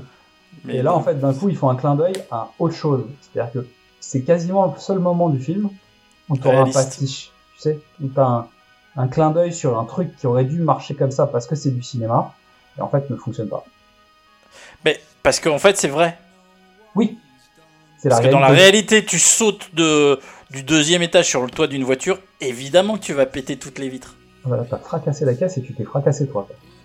Donc Gary euh, lui dit et surtout tu descends euh, et il détruit la voiture. Donc je me suis demandé si c'était pas un clin d'œil à autre chose pour le, pour le coup. Euh, elle, elle arrive dans la voiture, donc il lui parle depuis l'extérieur de la voiture, donc tu sens qu'il va pas la suivre, il la laisse partir. C'est-à-dire qu'il l'aide à partir, mais il doit rejoindre les autres. Comme d'habitude. Il sacrifie pour que la femme soit sauvée. Ça c'est beau. hein. C'est- C'est très... euh, Si c'est si pas de la masculinité toxique, ça. Non, mais au max. Et en fait, il essaye de lui dire, mais euh, tu sais, on a quand même eu un moment ensemble, peut-être qu'il pourrait se passer un truc, etc., etc. Il dit, non, mais en fait, on a changé, les plans chiottes, c'est machin. Et en fait, il termine la conversation en lui disant, on a quand même eu des handicapés. Sous-entendu, les toilettes pour handicapés. Et ça, c'est un hommage à Casablanca. Parce qu'on aura eu Paris. On aura quand même Oui, eu Paris. oui, Et ben, en fait, oui. la phrase est la même. Et C'est un hommage à Casablanca. Ok, très bien, je te l'accorde. Pas très élégant. C'est absolument pas élégant, mais c'est tout, tout l'intérêt de cette vanne, c'est ça.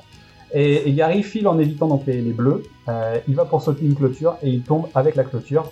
Cling, cling, cling. Et voilà. Euh, et juste après, il en saute une petite, mais il la passe. Donc il y a plein d'étapes, tu sais, de, de clôture en fait. dans le film. Donc il arrive au fumoir, donc ils s'engueulent tous pour savoir qui est qui. Il parle des quatre mousquetaires. Il se rappelle que, en fait, Oliver, ils ont compris que c'était plus Oliver à cause de la tâche, parce que le Oliver adulte avait à nouveau la tâche de naissance.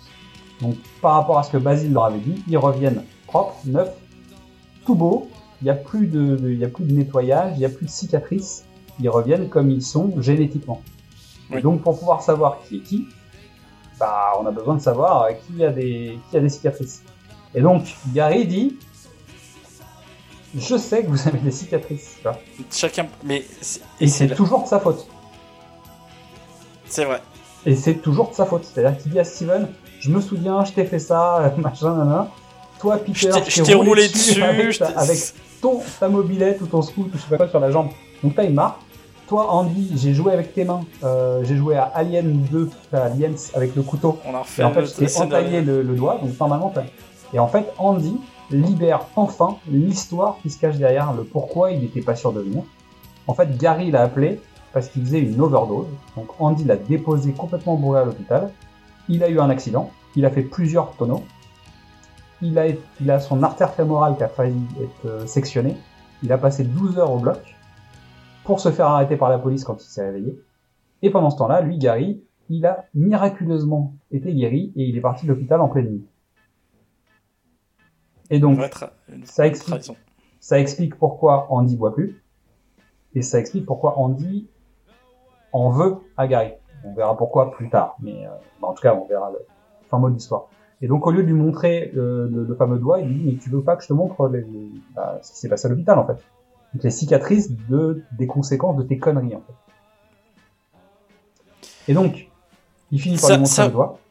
Ça ouvre, ça ouvre quand même une jolie réflexion sur qu'est-ce que c'est qu'être un, un être humain. Bah, t'as des bosses, t'as des cicatrices, t'as.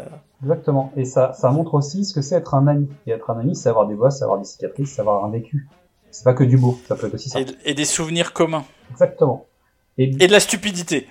Eh oui, parce que juste après, en fait, donc quand Gary monte son tatouage, les autres disent ouais, mais ça peut être un faux, etc. Donc Gary dit attends, au-dessus sur la poutre là, il y a marqué euh, King Gary là. et le mec il fait non, marqué King Gay. King Gay. Et il dit putain, il y a quelqu'un qui a effacé le R et t'as Stephen qui fait ouais, c'est moi. Et donc pour leur prouver que c'est bien lui, il se fracasse la tête sur le, sur un poteau.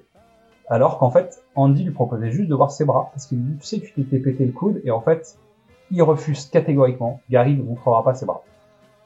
Et c'est pour ça que je te, tout à l'heure, je te disais, je pense que Andy a eu la mère de Gary au téléphone. Et peut-être qu'il a eu une information. Mais ça peut être aussi euh, ce que tu disais, c'est-à-dire les, les aiguilles, ça peut être d'autres choses. Mais le coude est un rattrapage d'Andy, j'ai l'impression.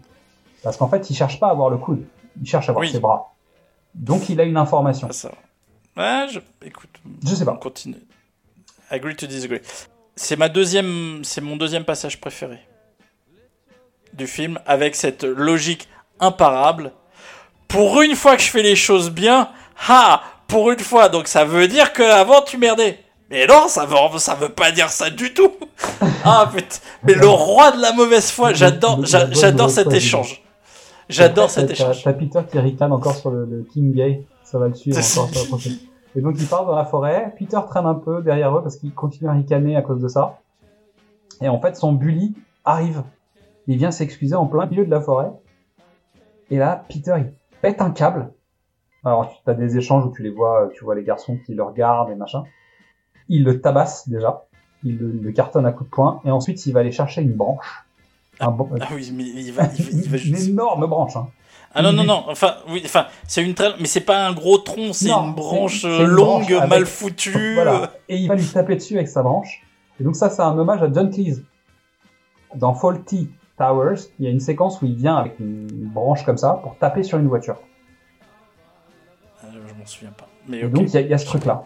Et en fait, en faisant ça, il évacue tout ce qu'il a depuis des années sur le ventre et machin.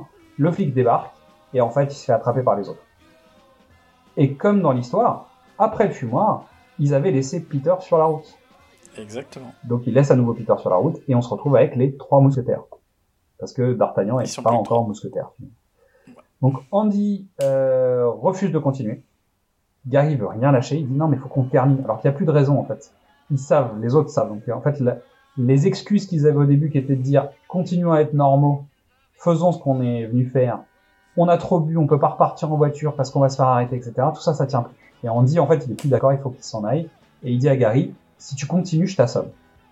Et, euh, et je te demande pas ton avis. Résultat, Gary négocie, il se prend un pain d'Andy dans la tronche. Et l'objectif, c'est d'aller chercher la bête, donc la voiture, pour s'en aller. Donc, Andy porte Gary sur les épaules et les Russes sont sous surveillance. Donc, ils cherchent la voiture, ils arrivent sur la place pas loin du musée, où en fait, on découvre le fameux robot géant, l'art moderne, avec le symbole des blancs sur le visage, finalement, hein, parce que ça, on voyait ça aussi sur les, euh, sur les affiches. Et euh, ils savent plus où garée la, la bête, sauf que Steven retrouve sur la carte de Gary, en fait, la bête est garée derrière The King's Head, le prochain pub, comme par hasard. Hein. Ah, punaise. Ah, faut qu'on y aille, zut alors. Donc le fameux logo avec la tête de Simon Pegg. Hein. Euh, là, on est en full, on est en full Carpenter. hein. C'est euh, New York 1997. euh, là maintenant, c'est de la musique au synthé. on- on- Carpenter brut ou John Carpenter lui-même aurait pu la composer celle-là. Et puis surtout, tu vois les, tu vois les robots passer avec les lumières dans les yeux, ils sont en surveillance, donc en fait, ils doivent surveiller où est-ce qu'on les voit. Tu, tu vois des silhouettes passer au loin, t'as de la lumière qui passe, t'entends les bruits en fait ouais. de la lumière aussi, la lumière fait un son. Oui. Donc résultat, en gros, euh, bah c'est, oui, t'as as raison, on est sur New York, quoi. Ah, au Los Angeles 2013 si tu veux. Mais, euh, parce que 2013, Non, je ne sais pas, je ne sais pas à quoi tu fais référence. Ce film n'existe pas, il n'a jamais été produit, il n'a jamais été diffusé. Pas de problème. Donc on arrive dans le King's Head, où on voit la machine à sous de Shaun of the Dead, C'est vrai. Mais celle aussi dans Hot Fuzz, parce qu'on n'en a pas parlé dans Hot Fuzz, mais elle est dans Hot Fuzz, parce qu'en fait, Merchant pisse dessus dans Hot Fuzz. Ah oui. C'est le Hoo-Ha Dracula. Euh, qui est donc le, le truc que tu vas retrouver, en fait, la machine à sous, il passe à côté. Hein. Je veux dire, il- elle est allumée, Oui. c'est le seul truc qui est allumé dans le pub, mais elle est là. C'est le petit coucou. C'est ça. C'est leur autre coucou que les, les- les trucs à sauter. et.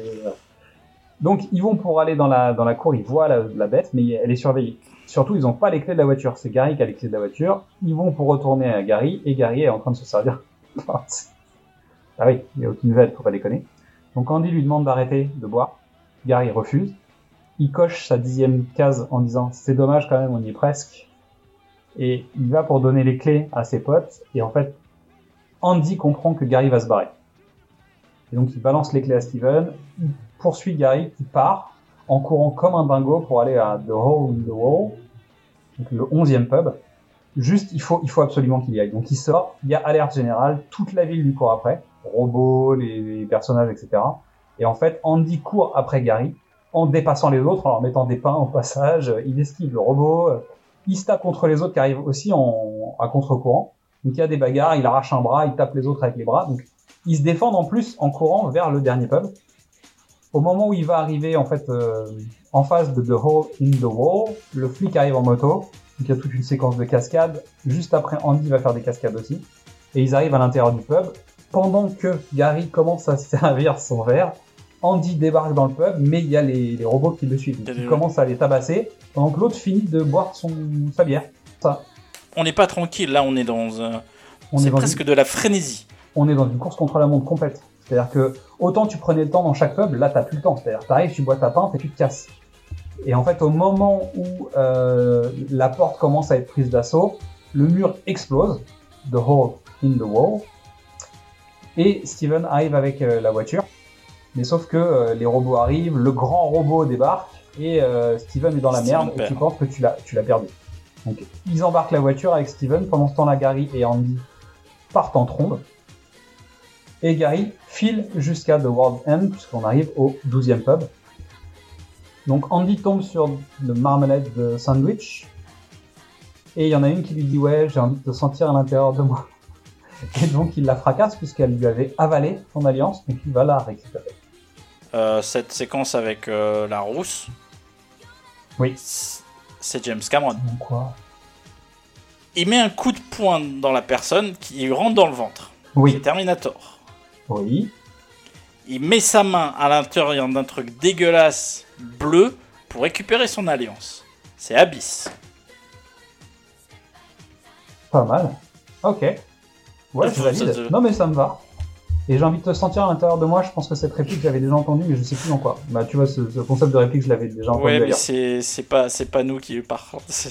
Non, mais je me demande si c'était pas. Non, non, mais blague à part, Non, je pense je que c'était dans The Faculty ou un truc comme ça. J'ai l'impression que, tu sais, il y, a un- il y a un truc. Peut-être. Mais je, je suis pas sûr, donc euh, on va passer à la suite. Donc, Gary arrive à The World's End, il ouvre la porte. Ça y est, donc c'est la deuxième partie de cet enregistrement, parce qu'on a été piraté par The Network, qui, qui a donc décidé de faire péter directement le réseau électrique pendant l'enregistrement. Ce qui a mis, euh, comment dire, certaine galère entre nous. Qu'est-ce que t'en penses? Un, un- un léger temps de retard? C'est ça, il y a eu un petit problème. Nous en étions en plus à l'arrivée au 12e pub de World's End, donc je pense que c'est un signal. Ce qui fait que, évidemment, cet épisode ne sortira peut-être pas dans les temps. Euh, À mon avis, il sortira pas dans les temps. Euh, mais c'est pas grave parce qu'en fait, vous saviez pas quand est-ce qu'on avait prévu de le sortir, donc il sortira évidemment dans les temps que nous avons décidé, hein, puisque c'est officiellement le bon temps. Yes Ça fait deux ans que j'en parle. De quoi? C'est le net. Bah qu'un jour on raterait une deadline qui n'existe que par notre volonté. Ouais, mais ça se trouve, ça va pas arriver. Alors fais gaffe. Tu vas pas dormir de la nuit. C'est ok, d'accord, je vois. Il n'y a pas besoin, il a pas besoin. Donc nous en étions là, mais c'est bien pour ce dernier épisode de la saison, juste avant la collection d'été, je pense que c'est un message. Donc, à tous les, tous les gens qui font du podcast euh, ou qui veulent débuter, une règle, on a commencé l'émission en prenant pas de backup, en se disant on le sent bien ce soir, on va pas faire de backup, en plus il y avait un problème, on n'a pas voulu galérer, machin, donc on a décidé de ne pas utiliser de backup, ou d'utiliser les backups pour faire la, ligne principale. Bref, ne jamais faire ça. C'est- l'appel au crime, c'est le problème du euh, on- va attirer les emmerdes, et ça n'a pas loupé, donc ne faites pas ça. Utilisez des backups. C'est- l'ego, c'est. On veut voler trop près du soleil. C'est ça, tu sais, c'est euh, le- Voilà. c'est l'épisode Meurt un autre jour. oui, voilà. Allez, on y retourne On y retourne. Donc je vais faire comme si on avait repris, tu sais, euh, juste euh, le son est complètement différent, tout, tout va être euh, différent, mais Ouais, pas grave. Donc Gary il court et il arrive enfin à The World's End. Il ouvre la porte et là il y a une pinte qui l'attend, une seule. Alors déjà tu sais pas trop qui a mis en place cette table, hein, parce que bon je rappelle quand même qu'il y a Andy qui lui court après. Moi j'ai trouvé ça louche. Euh, je pense que c'est Frédéric Becbédé parce que tu peux pas faire un meilleur euh, package shot d'une bière. elle est belle, euh, elle, elle mousse, elle a des bulles, elle est, elle est parfaite Tiens cette d'ailleurs tu, bière. tu sais comment tu fais mousser de la bière pour les pubs? Ouais, tu mets du produit vaisselle. Cool ou du sel, ça marche aussi. Ou du sel Ouais, Ah Euh, donc c'est pour l'anecdote pour les gens qui s'en foutent. Euh, voilà. Donc Andy empêche Gary de boire sa bière. Ils se battent jusqu'à ce que finalement Gary s'excuse d'avoir laissé son meilleur pote dans, avoir un accident de voiture. En gros, c'est un peu ça de l'avoir euh, laissé tomber. Et en fait, Andy lui en veut pas complètement pour ça. Bah.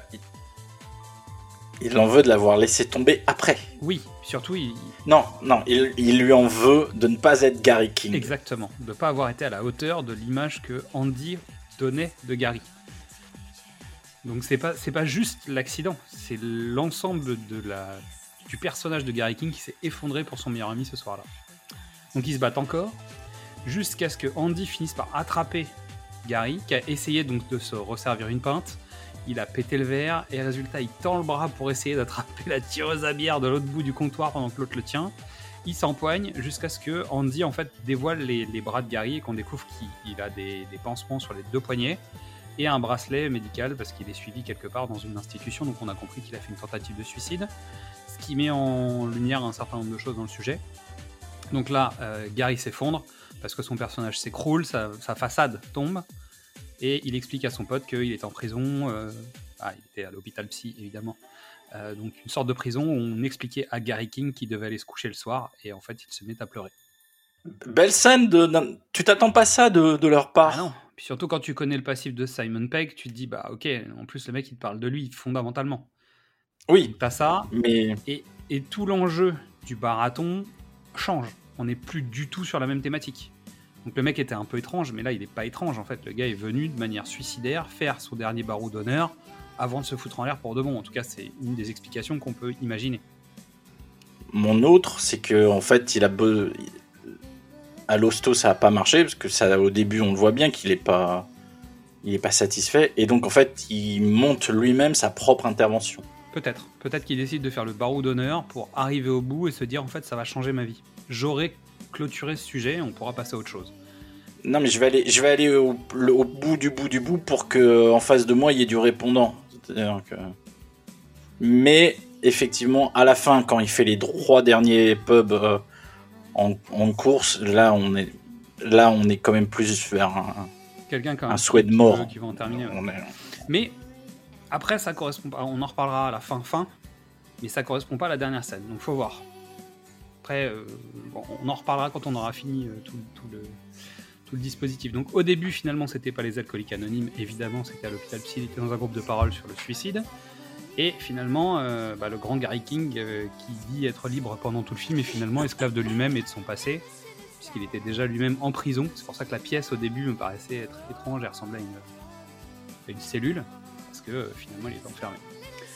Il a remis son costume de 1990 parce que c'est son uniforme et que c'est quelque chose qui rappelle ce que les militaires font souvent avant de se suicider. Ils remettent leur, leur tenue d'apparat avant de passer à l'acte. Et au moment où il arrive à se dégager et utiliser la dernière tireuse à bière, bah finalement c'est pas une tireuse à bière. C'est James Bond, c'est une machine qui, qui découpe le sol et qui fait descendre l'intégralité du bar au sous-sol. Ça n'a aucune logique. Aucune logique. Je- En, en revanche, on retrouve bien le symbole circulaire du début au générique. Tu sais, euh, Ouais. la, la salle vue du dessus. Et une fois qu'il est posé au fond, bah, il y a la même forme circulaire avec les mêmes teintes. C'est-à-dire qu'il y a un rappel de couleur euh, et de forme entre la scène d'ouverture et ce, lieu. Donc là, il se retrouve face à The Network, qui est une sorte de lumière, donc qui reprend les, les symboles, euh, les, traits qu'on avait vus à différents endroits dans le film. Donc c'est la voix, comme on l'avait dit, euh, c'est la voix de Bill Nighy, qui vient expliquer que euh, leur mission à eux, c'est d'aider les différentes galaxies à vivre en harmonie. Donc ils se sont infiltrés sur la Terre il y a quelques années, que c'est grâce à eux qu'on a tout plein de services de haute technologie qui permettent de créer le réseau. Et ils essayent d'aider les gens petit à petit à rentrer dans le moule. Si jamais ça marche pas vraiment, ils les remplacent. Et tous les, bien, tous les volontaires sont les bienvenus. Il suffit, il, faut en sacrifier un petit peu pour sauver le plus grand nombre. Donc en théorie c'est joli, En pratique, ça marche en pas. pratique faut voir quoi. Donc pour essayer de convaincre Gary d'accepter soit d'être remplacé, soit au moins de participer de manière volontaire, on lui présente son équipe en version années 90 et on le met face à lui-même jeune. Pendant que les différents amis qui ont été convertis, donc que ce soit le révérend, que ce soit Peter, que ce soit Oliver, qui viennent lui dire euh, d'une même voix en fait finalement, parce que le texte passe d'un personnage à l'autre, comme s'il n'y avait qu'une seule personne qui parlait. Et il se retrouve face à lui-même jeune, et il se regarde en disant Waouh, j'étais trop beau Et tu te demandes ce qu'il va faire quand même. Est-ce qu'il va accepter d'être remplacé par euh, lui jeune pour vivre toute sa vie à tout jamais euh, et finalement vivre cette fameuse nuit pour toujours? Mais c'est pas lui. Mais c'est pas Gary King. Donc non. Il va arracher la tête de ce petit con et il va rappeler que c'est lui le roi. Donc en utilisant euh, la posture, en fait, euh, en tout cas c'est piqué euh, au Seigneur des Anneaux, ça. hein. Quand il prend la tête et qu'il lève la tête. Bah, c'est piqué euh, au choc des titans. C'est vrai, la tête de la méduse. Mais bon, en tout cas, il y a clin d'œil, clin d'œil, clin d'œil. Donc pour, pour, pour la petite blague, Simon Peck, pour faire face à son jeune, lui, porte des talonnettes parce qu'en fait, ils font pas la même taille. Attends, Martin Freeman, il avait la Ah protège oui, chez le jeune. Bon, là, lui, c'est. euh, c'est les talonnettes. Donc, ensuite, il essaye d'expliquer. Alors, il est complètement murgé. hein. Donc là, on est en redescente. Tu sais, il, il est vraiment au max parce qu'il a bu ses 12 pintes quand même. Donc, il est plus les... il n'a pas bu les shots. Les 12 pintes. Donc, il est complètement murgé. Euh, il se tient très mal. On dirait un gosse adulte, tu sais, vraiment genre bourré. Il est ultra vulgaire. Euh, au point qu'en fait, ils ont demandé à la censure si ça passait. C'est-à-dire qu'ils les ont contactés en disant voilà, on voudrait utiliser un certain nombre de mots de vocabulaire, etc. Mais ils voulaient rester dans la zone qui n'était pas PG-13. C'est-à-dire ils voulaient essayer d'avoir le, le- en tout cas le, le- la, comment dire, le rated le plus large possible, de manière à ce qu'ils Ouais. puissent parler à tout le monde. Mais ils disaient euh, je sais qu'on va dire des gros mots, donc comment ça fonctionne en gros la règle des gros mots? C'est-à-dire est-ce qu'il faut pas le dire plus de trois fois? Euh, Et en fait, on lui a expliqué que ça dépendait du contexte. C'est-à-dire que là, dans ce cadre-là, il a le droit d'être super vulgaire. Il parle à personne en particulier, c'est-à-dire il s'adresse pas à un homme, à une femme, etc. Donc il peut le traiter l'espèce d'entité de tous les noms, parce qu'en plus il est alcoolisé. Donc résultat, l'état dans lequel il se trouve justifie la possibilité d'utiliser des gros mots. En gros, c'est à peu près le concept. C'est exactement Et on ça. lui a dit, tu peux y aller. Et là, il a fait, ok. Je peux en dire combien Je crois de me souvenir qu'ils ont dit ah, tu peux en dire 5 en, en, Dans en 10, en 10 minutes ou un truc comme Et ça. donc ils ont, ils ont fait vérifier le texte pour être sûr de rentrer dans, dans le rated qu'il fallait. Et, et à savoir qu'il y a une séquence repiquée de Shaun of the Dead, parce qu'en fait la voix leur dit un truc, et ils se regardent en disant Il a dit quoi? Et ils se reparlent et ils disent Il a dit quoi? Et ils commencent à l'insulter, et c'était ça dans Shaun of the Dead, tu sais, quand il s'engueulait avec, euh, Oui. avec Peter. Euh, donc le, troisième larron de la coloc. Il y avait une séquence comme ça où ils se disputaient tous les trois et qu'il y en avait qui disait Il a dit quoi? Là, il réutilise cette séquence. Et ils sont plus que deux, et d'un seul coup, t'entends Non, on est trois Et il y a Steven qui débarque, tombe du ciel, le Deus Ex Machina, mais qui sert pas de Deus Ex Machina, mais il arrive, euh, on va dire, comme un cheveu sur la soupe pour faire les trois mousquetaires. Ce qui met Gary en joie, évidemment, parce qu'il est des trois mousquetaires maintenant. Et il avait raison. Donc il demande combien d'hommes n'ont pas été remplacés. Il demande à ce que les gens lèvent la main. Donc on, retrouve les deux benets du bar euh, qui, se présentent, plus Basile le Fou qui, fait coucou moi aussi, mais parce que je suis théoricien du complot et que en fait ça n'a rien à voir avec le fait que j'ai accepté quoi que ce soit. Et donc Gary leur dit, mais, euh, dit à la voix, mais vous vous rendez compte que c'est pas du tout une réussite. Et la voix s'arrête, hésite, racle la gorge et dit Oui, c'est vrai que nous, nous faisons face à certains problèmes. Le, le- le communicant euh, pur et dur. C'est magique. Le, qui dit Oui, bon, on est confronté à une certaine résistance de votre part. Et donc Gary essaye d'expliquer qu'on est humain, euh, on veut, on veut pas du tout qu'on nous dise quoi faire. Nous, ce qu'on veut, donc à ce moment-là, il cite Louded en disant on veut faire la fête, on veut être libre, on veut se mettre des mines et on veut faire tout ce qu'on a envie de faire. On va être libre de faire ce qu'on a envie de faire. Donc là, le network lui dit mais euh, vous êtes sûr? Parce qu'en fait, si on s'en va, on s'en va. C'est-à-dire que vous aurez tout perdu ce qu'on a apporté sur la planète. C'est-à-dire que tu sous-entends Internet, le téléphone portable, tu- tout- tous ces moyens de communication modernes, a priori, sont liés à The Network. Et là, euh, Gary lui dit ouais, barrez-vous. Donc c'est Gary King qui décide de demander au network de se casser. C'est-à-dire que c'est c'est lui seul, c'est très important, hein. lui seul, par rapport à l'analyse globale du film et des conséquences, il est responsable de tout ce qui va se passer sur la Terre. Mais il le sait pas encore, mais c'est tout, tout ce qui va se passer, c'est de sa faute. Donc résultat, le network se casse, tous les robots s'arrêtent de fonctionner. Le, le network se casse par frustration. hein. Ah oui, C'est-à-dire qu'il essaie, il est, il demande, il pose, il pose à moitié la question. En fait, il continue d'essayer de convaincre Gary qu'il est plus intelligent et en fait, c'est par frustration. Effectivement, oui, bon, les humains et surtout Gary, c'est vraiment des cons et, merde. Allez, allez tous vous faire voir. Donc il s'en va. Donc la cave dans laquelle il se trouve commence à se mettre à bouger, les trucs tombent dans tous les sens. Les robots sont un peu figés et Oliver se fait encore casser la tête par un bout d'objet qui lui tombe dessus. Basile le dingue dit suivez-moi, faut qu'on se barre d'ici, il y a un truc qui va pas. Donc ils foncent, tu sais pas comment ils sortent. hein. Pas très clair. Ah, là, là, il y a, il plus aucune logique à rien dans. hein. Donc la bête est morte, on est d'accord. hein. Donc il se retrouve dehors. Rusard nous fait une course à la Rusard parce qu'il a une façon de courir qui est quand même euh, extraordinaire. Et ils se rendent bien compte que tout va exploser. Alors je sais pas pourquoi, mais bon, tout va exploser quand même. Ah, tu sens qu'il y, a- il y a des trucs qui, qui commencent à péter dans tous les sens. Mais Sam arrive avec la voiture, tel un Deus ex voitura, parce qu'elle débarque avec la caisse, tu sais pas pourquoi elle est revenue les chercher. Si non, tard. Et pourquoi là bah, Je veux dire, le truc n'a aucun sens. Et parce que c'est une Rosamund Pike est une déesse, donc c'est normal. C'est la DS ex voitura. C'est ça, c'est comme ça que tu vas. Donc, ils montent dans la voiture, ils foncent à toute allure, le plus vite possible. Elle leur demande même qu'est-ce que je fais pour le rond-point? Il fait passe au milieu. Et comme dans tous les films un peu comme ça, ils sont pourchassés par une espèce d'onde de choc. Ça te rappelle quelque chose? Oh, pff, euh, 90% des films Marvel. euh, Au revoir à jamais sur, sur tu sais, avec ah, au l'explosion. revoir à jamais, oui. Enfin, tous tous les Emmerich. euh, Ah, tous les films de Roland Emmerich. Et réussissent à s'échapper juste comme il faut. hein. Et la ville est toute détruite et toute peinte en rouge. Parce que ça brûle de partout. T'avais prévenu. hein. Bah oui, il l'avait dit. Et voilà, c'est la fin. Enfin, c'est la fin, c'est la fin Seigneur des, c'est la fin Seigneur des Anneaux. hein. ça. Il y a la fin et la fin de la fin et la fin de la fin de la fin. Donc on se retrouve un an plus tard. Et la voix raconte. Donc on découvre Andy, qui est euh, a priori autour d'un feu de camp. Il raconte à des gens autour de lui ce qui s'est passé avec le départ du network, qui a provoqué un EMP planétaire. Donc plus aucune technologie et retour au Moyen-Âge, pour faire simple. C'est ça. Ouais. Donc Andy a retrouvé sa femme.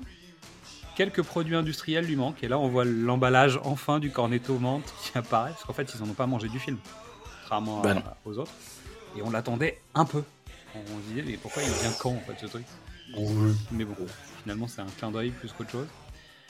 Donc les, il, il fait, il fait pousser des trucs au- autour de lui, il y a des décharges, mais il fait pousser des produits bio. Bah, en tout cas, c'est comme ça qu'il vend le truc. de la nourriture organique. Les Blancs se sont réveillés. Donc on les voit marcher dans la rue, tu sais, comme des zombies au début de Shaun of the Dead. Et donc en, en gros, ils se sont rendus compte que bah, les hommes étaient des cons euh, jusqu'au bout. C'est-à-dire qu'il y a une ségrégation des Blancs par rapport aux autres. Donc on découvre que Oliver est redevenu un agent et qu'il a à nouveau des clients et qu'il fait visiter la maison qui sont les mêmes que la dernière maison qu'il faisait visiter. Sauf que comme il a la tête cassée et qu'il n'y a plus personne pour réparer, et ben il s'est mis une espèce de scotch bandage autour de la tête sur lequel il a dessiné des yeux mais qui voit rien. Donc euh, il s'organise. Peter est revenu chez lui, donc lui aussi est un blanc. hein. Donc c'est le même plan en travelling euh, où il y a ses deux enfants, sa femme qui fait la bouffe. Sauf que lui, maintenant, il, fait partie de la famille Adams parce qu'il peut enlever sa main, qu'il se balade, euh, qu'il fait la chose en fait sur son épaule et sur sa tête, et il profite de ses gosses. Alors que dans la première, dans la première séquence, il est planqué derrière son journal pendant que ses gosses se foutent sur la gueule. En gros. Et Andy dit que sa femme et ses enfants ont peut-être pas vu la différence. Ou qui font semblant de ne pas l'avoir vu. Mais qu'a priori, c'est quand même un bon père, donc c'est cool. On découvre que Steven et Sam sont bien ensemble. Ils ont une sorte de petite maisonnette euh, au milieu de rien. euh, Ils ont l'air contents. Et Andy termine en disant que pour Gary, il ne sait pas trop. Il ne sait pas trop ce qu'il devient. Il paraîtrait qu'il est peut-être reparti dans sa ville d'enfance, mais lui en doute. Tout ce qu'il sait, c'est qu'il doit sans doute faire quelque chose qui est bien. Et là, on retrouve Cat Blancs, donc c'est le crew des jeunes des années 90, en mode arme post-apocalyptique, et ils arrivent dans un 13e pub. Ils sont devancés par un homme avec une- un masque, un chapeau, une épée, euh, bah, tu vois, tu sens bien le, le desperado, quoi. Et ils arrivent dans un 13e pub qui s'appelle The Rising Sun. Et ils entrent dans le pub où les blancs ne sont pas les bienvenus. Il y a un panneau à l'entrée, No Blanks. Et ils demandent 5 verres d'eau. Donc là, t'as compris qu'il s'est passé quelque chose dans sa vie. Il a changé. Fini, de l'eau pour tout le monde. Donc là, le barman lui dit Ouais, toi je te sers, mais les quatre autres je les sers pas. Et là, il lui met un coup de pression en utilisant l'expression c'est un pour tous et tous pour un. Il explique aux autres qu'ils sont dans une quête. Et à ce moment-là, tout le monde dans le bar commence à s'armer comme s'ils allaient se faire mettre dehors. Et à ce moment-là, euh, on lui demande qui il est. Il s'arme avec les, les quatre blancs autour de lui, donc ils se mettent tous Il en sort pose d'attaque. Il sort son épée en disant Je suis le roi. Réplique, épée, épée, réplique du Seigneur des Anneaux aussi. C'est-à-dire que. Tu vois, t'es dans la séquence Ah de fin. bah, on est dans la, on est dans la. Je te dis, ce film, tu mets tout, ils ont mis tout ce qu'ils pouvaient mettre. Voilà. Après, c'était un classique. hein. C'est-à-dire que dans Space, déjà, euh, je te rappelle que son patron s'appelle Bilbo, donc euh, tu vois, c'est pas. Oui. Et qui travaille dans un magasin de BD où les mecs se citent euh, régulièrement le Seigneur des Anneaux. euh, c'est un classique chez eux. Et le film termine comme ça, générique de fin. Alors, je les ai entendus dire qu'ils n'étaient pas satisfaits de leur première fin et qu'ils cherchaient. Et, que- et tout d'un coup, ça fait clic. Et que je pense que c'est cette dernière séquence où Gary part euh, vers le soleil couchant avec ses quatre potes d'enfance qui leur a bien plu. Mais la transition, elle marche pas. Bah surtout, tu sais pas quelle quête il a enclenché en fait. Bah, je veux dire, il y a aucune, excepté le fait qu'il ait décidé donc de revivre. Point. Bah, je veux dire, euh, de continuer, Non, mais- d'avancer, de, de, de changer Ça, sa c'est façon très de bien, vivre et mais- machin. Euh, tu peux comprendre qu'il est devenu leader d'un groupe, qu'il le connaît et qu'il l'admire encore, parce qu'en fait, finalement, les autres soit sont devenus des blancs, soit ont découvert la, la vraie Ouais, nature sauf- de Gary. Sauf que devant le, la voix, il rejette les, les blancs c'est pour en faire ses amis. Ça... Bah, il rejette, Il il y a un rejette trop- le modèle de la voix narratif, là. dans, dans l'harmonie planétaire, mais pas forcément Ouais, le fait d'avoir euh, quatre personnes qui sont super fans de lui.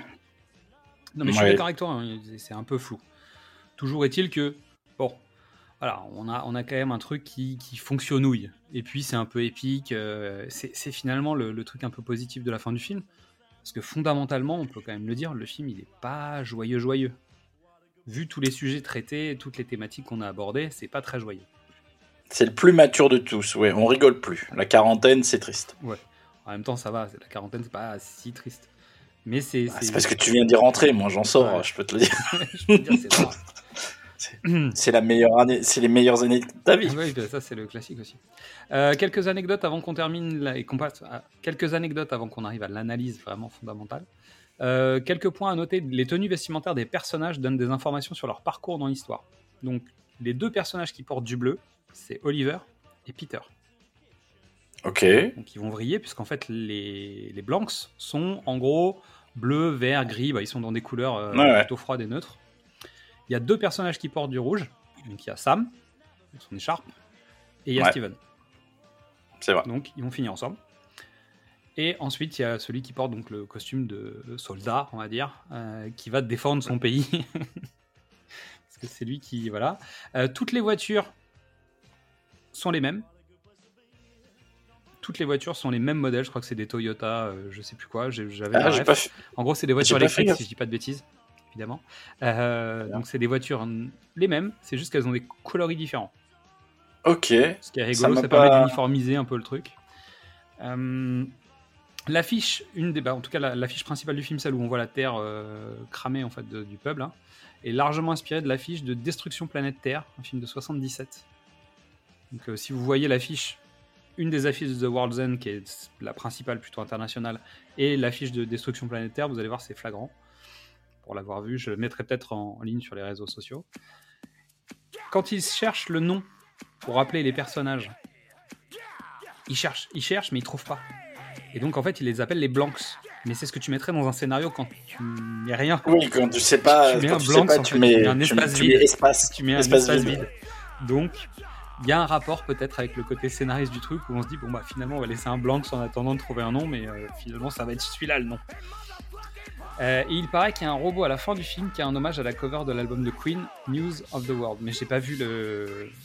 Bah, alors. euh, C'est pas, pas le robot du, de la ville, hein. mais il y a un moment, il semblerait qu'il y a un robot qui ressemble à ça à la fin du film. Je l'ai pas, Ok. j'ai pas fait gaffe, j'ai pas vu. Donc je vous le donne parce que je l'ai vu en anecdote, mais j'ai pas vu. Très bien. Euh, Qu'est-ce que je peux dire d'autre?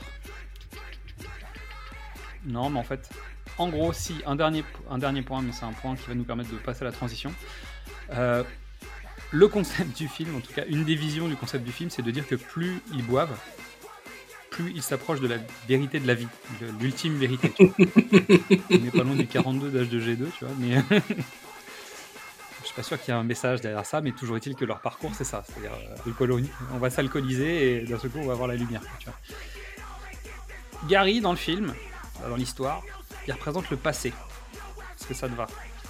Ouais, ouais, ouais. Les robots ils représentent le présent, en tout cas le, le monde moderne, la norme, etc. Bah, tout, tout cet univers-là en tout cas. Ok. Et les potes, ils font le, ils font l'aller-retour entre le passé et le présent. Donc un pour choisir leur camp, deux pour régler des problèmes qu'ils ont eu. C'est-à-dire qu'ils ont chacun des choses à régler pour pouvoir avancer. Donc Gary, lui, il a plein de choses à régler avant de pouvoir avancer. Mais ses potes, en fonction de leur vie, Oliver euh, a beaucoup moins de choses à régler que les autres, mais chacun a des trucs à régler. Et à partir du moment où ils arrivent à régler le truc, bah, ils choisissent leur camp. Soit ils rejoignent le présent, donc le camp des robots, soit ils choisissent de, de, bah, de rester euh, là où ils sont, dans le passé. Ah, ils alors, ils choisissent euh, en écriture, parce que dans, le f- dans les faits, ils sont kidnappés. Oui. Donc, Après, Oliver a choisi son camp dans le sens où, en fait, il se laisse emmener. Parce que finalement, il est prêt depuis le début. euh, tu vois, tu sens bien que il attend rien. En écriture, oui. En écriture, oui, voilà. Peter règle son problème avec son bully. Il est prêt à après, il peut partir. passer. En gros, c'est comme s'il attendait euh, tu sais, pour passer de l'autre On côté. est tu d'accord. euh, aller rejoindre la lumière. quoi. Steven attend Sam. Et quand il l'a, bah, il a plus besoin d'y aller. En fait, il est avec Sam, ça se passe bien. Et Andy attend Gary. Attend de s'expliquer avec lui. Finalement, en fait, euh, quand ils arrivent, bah, c'est la fin du film. Et, et finalement, c'est la rédemption de Gary qui vient par la voix. Et indirectement, on pourrait aussi mettre en place le fait que bah, c'est la vie de Gary. C'est carrément un fantasme d'Andy, même. Tu vois, ou, ou un truc comme ça, ça pourrait être euh, ce genre de choses. Ah oui.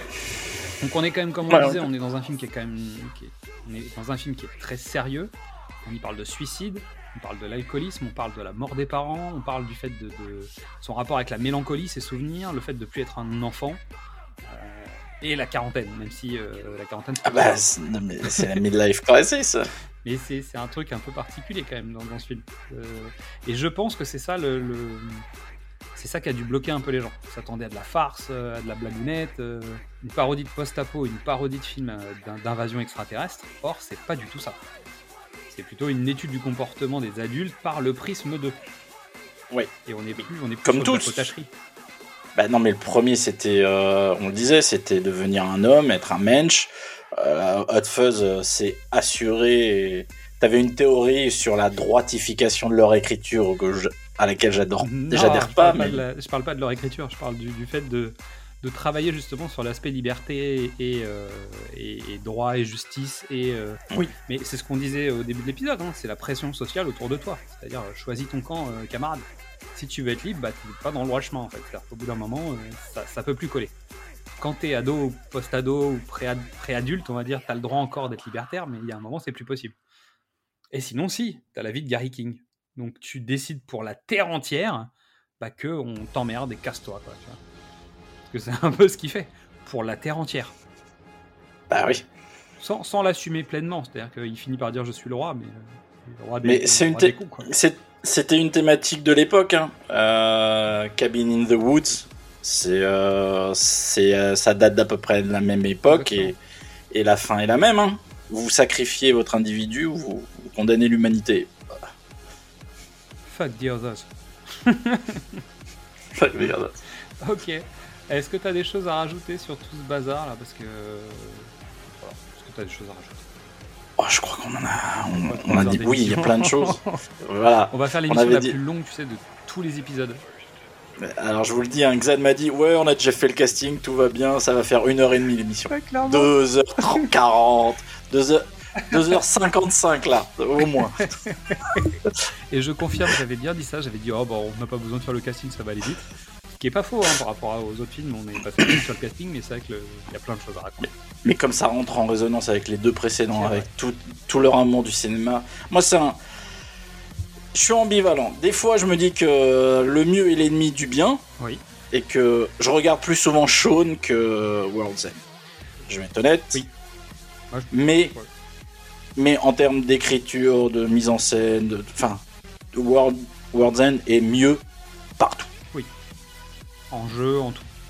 en tout. Après, c'est une euh, question d'appréhension euh, et de, de- de- bah, rentrer en résonance avec le film ou pas aussi. hein. C'est-à-dire à un moment, il nous parle plus que, que l'autre ou pas.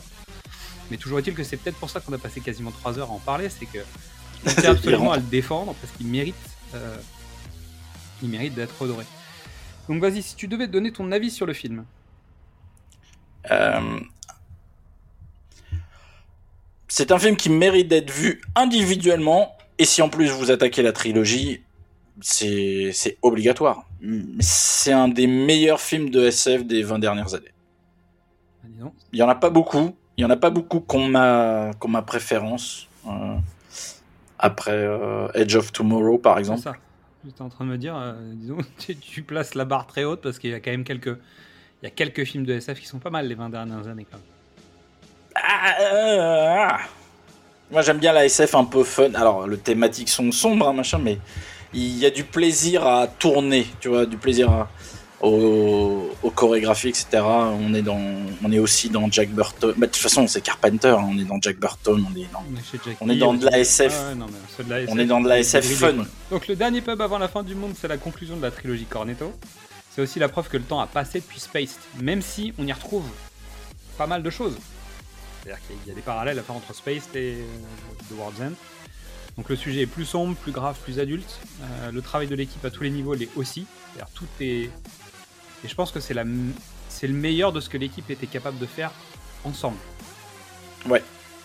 Ils auraient fini par euh, pas plus être d'accord sur quoi faire, etc. Donc je pense que c'est le summum de ce qu'ils ont pu faire ensemble. Et c'est très bien comme ça. Donc il était temps de terminer, de passer à autre chose. Et le monde des adultes les attend. Donc c'est le plus riche des trois à tous les niveaux. C'est le meilleur à tous les niveaux aussi. C'est aussi le moins drôle. Je pense que c'est le plus- c'est c'est finalement à cause de ça sans doute que c'est moins marquant d'une certaine façon. Après en France, de toute façon, euh, on voit bien les résultats, le- les entrées au box-office, euh, la, la pérennité du film. euh, Puis même j'ai envie de te dire, Edgar Wright en, en règle générale, c'est pas, c'est pas la folie pas en un- France. Hein. ça, ça marche pas en France, Non, ouais. C'est pas un réalisateur. euh, Sauf Baby Driver, qui est, qui est l'exception. Non, Baby Driver a cartonné Oui, en France. Voilà. Tu vois, résultat, son film suivant, il marche pas. Bah non. C'est le, le Claude Lelouch anglais en France. Allez, trois scènes marquantes pour toi dans le film. T'en as, tu les as citées hein, déjà. Mais euh, Ouais. il y a l'arrivée de Sam. Exactement. Euh, une, une des séquences de combat quand même qui est, qui est incroyable. Et vraiment la confrontation entre, entre Gary et Andy qui est, qui est lourd, hein, qui pèse, mais euh, ok, d'accord. Ah, Je rappelle quand même que C'est- c'est De Gus, De Gus qui faisait des blagues, euh, qui dans le premier film, Shaun of the Dead, faisait des blagues sur les pets. si Ouais, donc on est quand même. Voilà, on a, on a passé un univers. Bah, c'est, ce serait, tu vois, ce serait euh, Caradoc et Perceval qui, enfin, les deux comédiens qui tout d'un coup te jouent un vrai drame. Je suis persuadé que Franck Pitio est un excellent dramaturge. Mais on verra ça dans Mais le dernier vraiment- épisode de, de Camelot.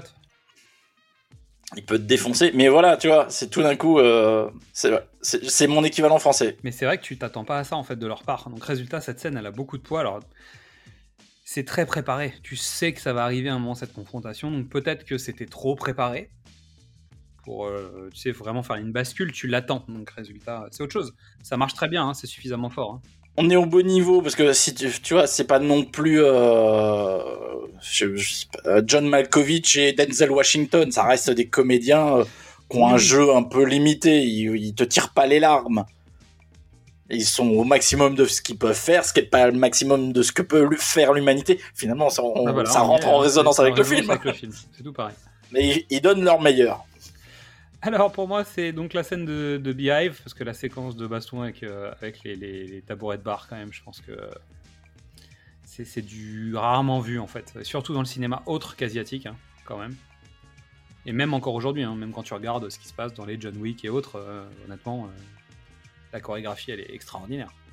Euh, je suis fan d'Alabama Song, mais parce que bon, bah, c'est les Doors, quoi. Mais euh, je trouve que la séquence elle marche bien.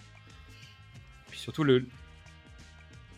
Évidemment, le morceau est parfait pour le moment où il passe dans le film, donc c'est vraiment extra. Et la dernière séquence, c'est tous les échanges entre Gary et Andy sur leurs révélations respectives. C'est-à-dire que ça marche aussi, je trouve que Andy, quand il dévoile ce qui s'est passé au moment de l'accident, est intéressant. Et d'un seul coup, tu as un vrai poids sur ces deux personnages qui prennent une ampleur dans le film beaucoup plus grande que tous les autres. Et surtout, on se retrouve avec, euh, bah, je sais pas, un, Nick Frost qui était euh, le, le gorille de service jusqu'à maintenant et qui d'un seul coup a un personnage qui est un peu sérieux, euh, un personnage qui, qui se met à, devenir complètement fou, euh, qui, est, hyper fort en chorégraphie de combat. Donc en fait, un coup, il te montre un panel de jeux que tu lui attendais pas, en fait. Faut, faut être clair. Même si on sait qu'il a, des capacités, mais on s'attendait pas à celle-là. Alors, le box-office du film, donc le budget est de 16 millions de livres, soit 20 millions de dollars, donc c'est le plus cher de la trilogie Cornetto. Il va rapporter au box-office mondial 47 millions de dollars, Bof. dont 26 millions juste sur le sol anglais. Donc ce qu'il y a de bien, c'est qu'en local, le film marche, tu vois. Oh, Ouais, mais si tu, si tu rapportes le budget marketing, euh, etc., euh, c'est c'est un Alors, petit échec. Le, le- le problème, c'est la France, avec 123 000 entrées, ce qui est quand même d'une tristesse euh, abyssale. Et ils ont vendu quand même pour l'équivalent de 10 millions de dollars en DVD Blu-ray. Donc c'est quand même un DVD, c'est quand même un film support. Bah, Bah ouais. Voilà. Ça marche mieux après, quoi. Donc j'ai quand même regardé comme tu fais d'habitude, sur les sorties autour, euh, en même Ah bah, temps je- et juste après. Donc je te pique Je suis, en, truc. je suis en- je suis en Et train de le faire, c'est pour ça. Donc je t'explique, la semaine juste avant est sorti Conjuring. Donc ça siphonne Ah oui, un peu, ça siphonne un peu. Ouais, ouais, effectivement. Kick-Ass 2, ça siphonne beaucoup. Ouais, mais bon. Parce qu'on est quand même sur des univers qui sont proches. hein. Oui. Tu vois, pas thématiquement, mais sur le type de clientèle, qui, bah, le type de, de spectateurs qui vont aller voir Kick-Ass 2. On est d'accord. Il y avait les flingueuses aussi la semaine d'avant. Le jour même, Ouf. il y avait Red 2. Ouais, bon. C'est une suite, pourquoi pas. Et il y avait One Direction, le film. Mais c'est pas la même cible. Oui, non, ça. Et la semaine suivante, ou les, les quelques semaines qu'on suivi, il y a eu White House Down. Ouais, Aussi ouais, un peu non. public. hein, euh, C'était plus le public de Hot Fuzz, mais euh, ça marche quand même. Et Your Next. Ouais, non, ça justifie. Il y a rien qui justifie, en fait, tu vois, non, c'est mais je pense que c'est de la dilution, un petit peu. C'est-à-dire que moi, j'imagine, enfin, je me souviens, je me souviens pas vraiment, mais il me semble que j'ai été voir Kick-Ass 2 au cinéma. Et euh, j'ai pas vu White House Down, mais c'est typiquement, j'aurais hésité, j'aurais dit, bah, je vais aller le voir après. Et comme il reste pas, en fait, t'as été voir ton blockbuster la semaine d'avant, t'as pas le temps d'aller la semaine d'après. Et en fait, tu, tu passes, euh, il passe à l'as. Ouais. Là, c'était une sale année pour le cinéma. C'était pas terrible l'été. Ah non, c'est One Direction, hein, le film. qui- qui- Non, mais c'est en plus, euh, je- si je me trompe pas, je crois que le, le Michael Bay cette année, c'est No Pain No Gain. Donc, euh, Ouais, il est, il est plus tard dans la liste, mais euh, il, est, il est sur cette période-là. Et c'est vrai que bon bah, tu tu t'attends à aller voir un Michael Bay. Donc voilà. Tu Non. vois pas vraiment un Michael Bay. Ouais. Enfin, pas vraiment. Donc la bande originale du film, donc on y retrouve euh, Primal Scream, on y retrouve Blur, on y retrouve euh, Soup Dragons, Happy Mondays, Swede. Bon, il y a une, il y a Pulp, il y a, il y a une belle BO quoi, très très. Euh, la compile de Britpop euh, 2013. Bon, il y a Kylie Minogue qui est en plein milieu, euh, c'est normal. Mais sinon, c'est une BO qui est plutôt, euh, qui est plutôt sympa à écouter en fait. Bah, l'effet- on en a parlé, hein, l'effet Tarantino. Après, on connaît Wright aussi, il a tendance à. bah, comme comme d'habitude, il va prendre des chansons qui signifient quelque chose. Contrairement à Tarantino, Ah, mais- qui va peut-être aller chercher des, des musiques euh, qui, va, à- qui, à- qui va redorer le blason. euh, Wright, il va chercher une signification dans les morceaux qu'il prend en général quand même. Ah, euh, Simon Pegg, dans une interview, dit que quand ils ont travaillé sur l'écriture, ils avaient une, une playlist de 200 titres qui leur permettait de. Qui, qui tournaient pendant. Bah, enfin, Dantec aussi, il fait comme ça. Il me semble Ils sont que- nombreux. Il me semble que c'est aussi la méthode avec laquelle il a écrit Baby Driver, dans le sens où il s'est dit ok ce morceau j'aimerais bien l'avoir, et donc en gros il construit son film autour de la BO, ce qui est en fait l'ultime travail. Ah bah, fait, euh, Baby Driver, il le construit depuis, euh, depuis 15 ans parce que à chaque fois qu'il écoute euh, le, un des titres de Baby Driver, il, il, il fait le montage dans sa tête. L'enfer d'être dans la tête d'Edgar Wright. Quoi. Oh, Ça a l'air paisible, j'aimerais bien. Et la partie orchestrale, j'ai rien noté de particulier, je t'avouerai. euh, Ouais, c'est pas efficace, c'est propre, voilà, c'est pas- Mais il n'y a, rien de- y a rien de foufou. Donc euh, voilà. quoi. Euh, donc on est à ouais, quasi 3 heures d'émission. Bah, monter, ça fera 3 heures. Parce que j'ai déjà commencé à monter euh, le reste de l'émission. Bah, on en est à peu près. Donc, on, est, Allez, on- on est déjà au bout. Euh, T'as autre, On laisse chose- autre chose à dire? On laisse partir les gens en vacances? Est-ce qu'on laisse bébé dans un coin? Euh, Laissez pas les bébés dans les coins, hein, parce que ça, c'est pas avoir des Il y a plein de choses à dire. euh, on souhaite ardemment qu'ils reviennent euh, tous ensemble, parce que on, en a, on devait en parler, on hésitait, on savait pas, mais les films qu'ils ont fait à côté, Paul est pas terrible, est sympa, mais il y a un truc qui cloche. En fait, tu vois, c'est c'est un mélange anglais et américain, et le seul mélange anglais et américain qui ait, ja- qui ait jamais marché, c'est euh, Un poisson nommé Vanda. rattrape Et depuis, et depuis, ils ont jamais réussi. Donc euh, voilà, les films d'Edgar sont ce qu'ils sont. Et puis euh, Simon Pegg, bah, des fois ça marche, des fois ça marche pas.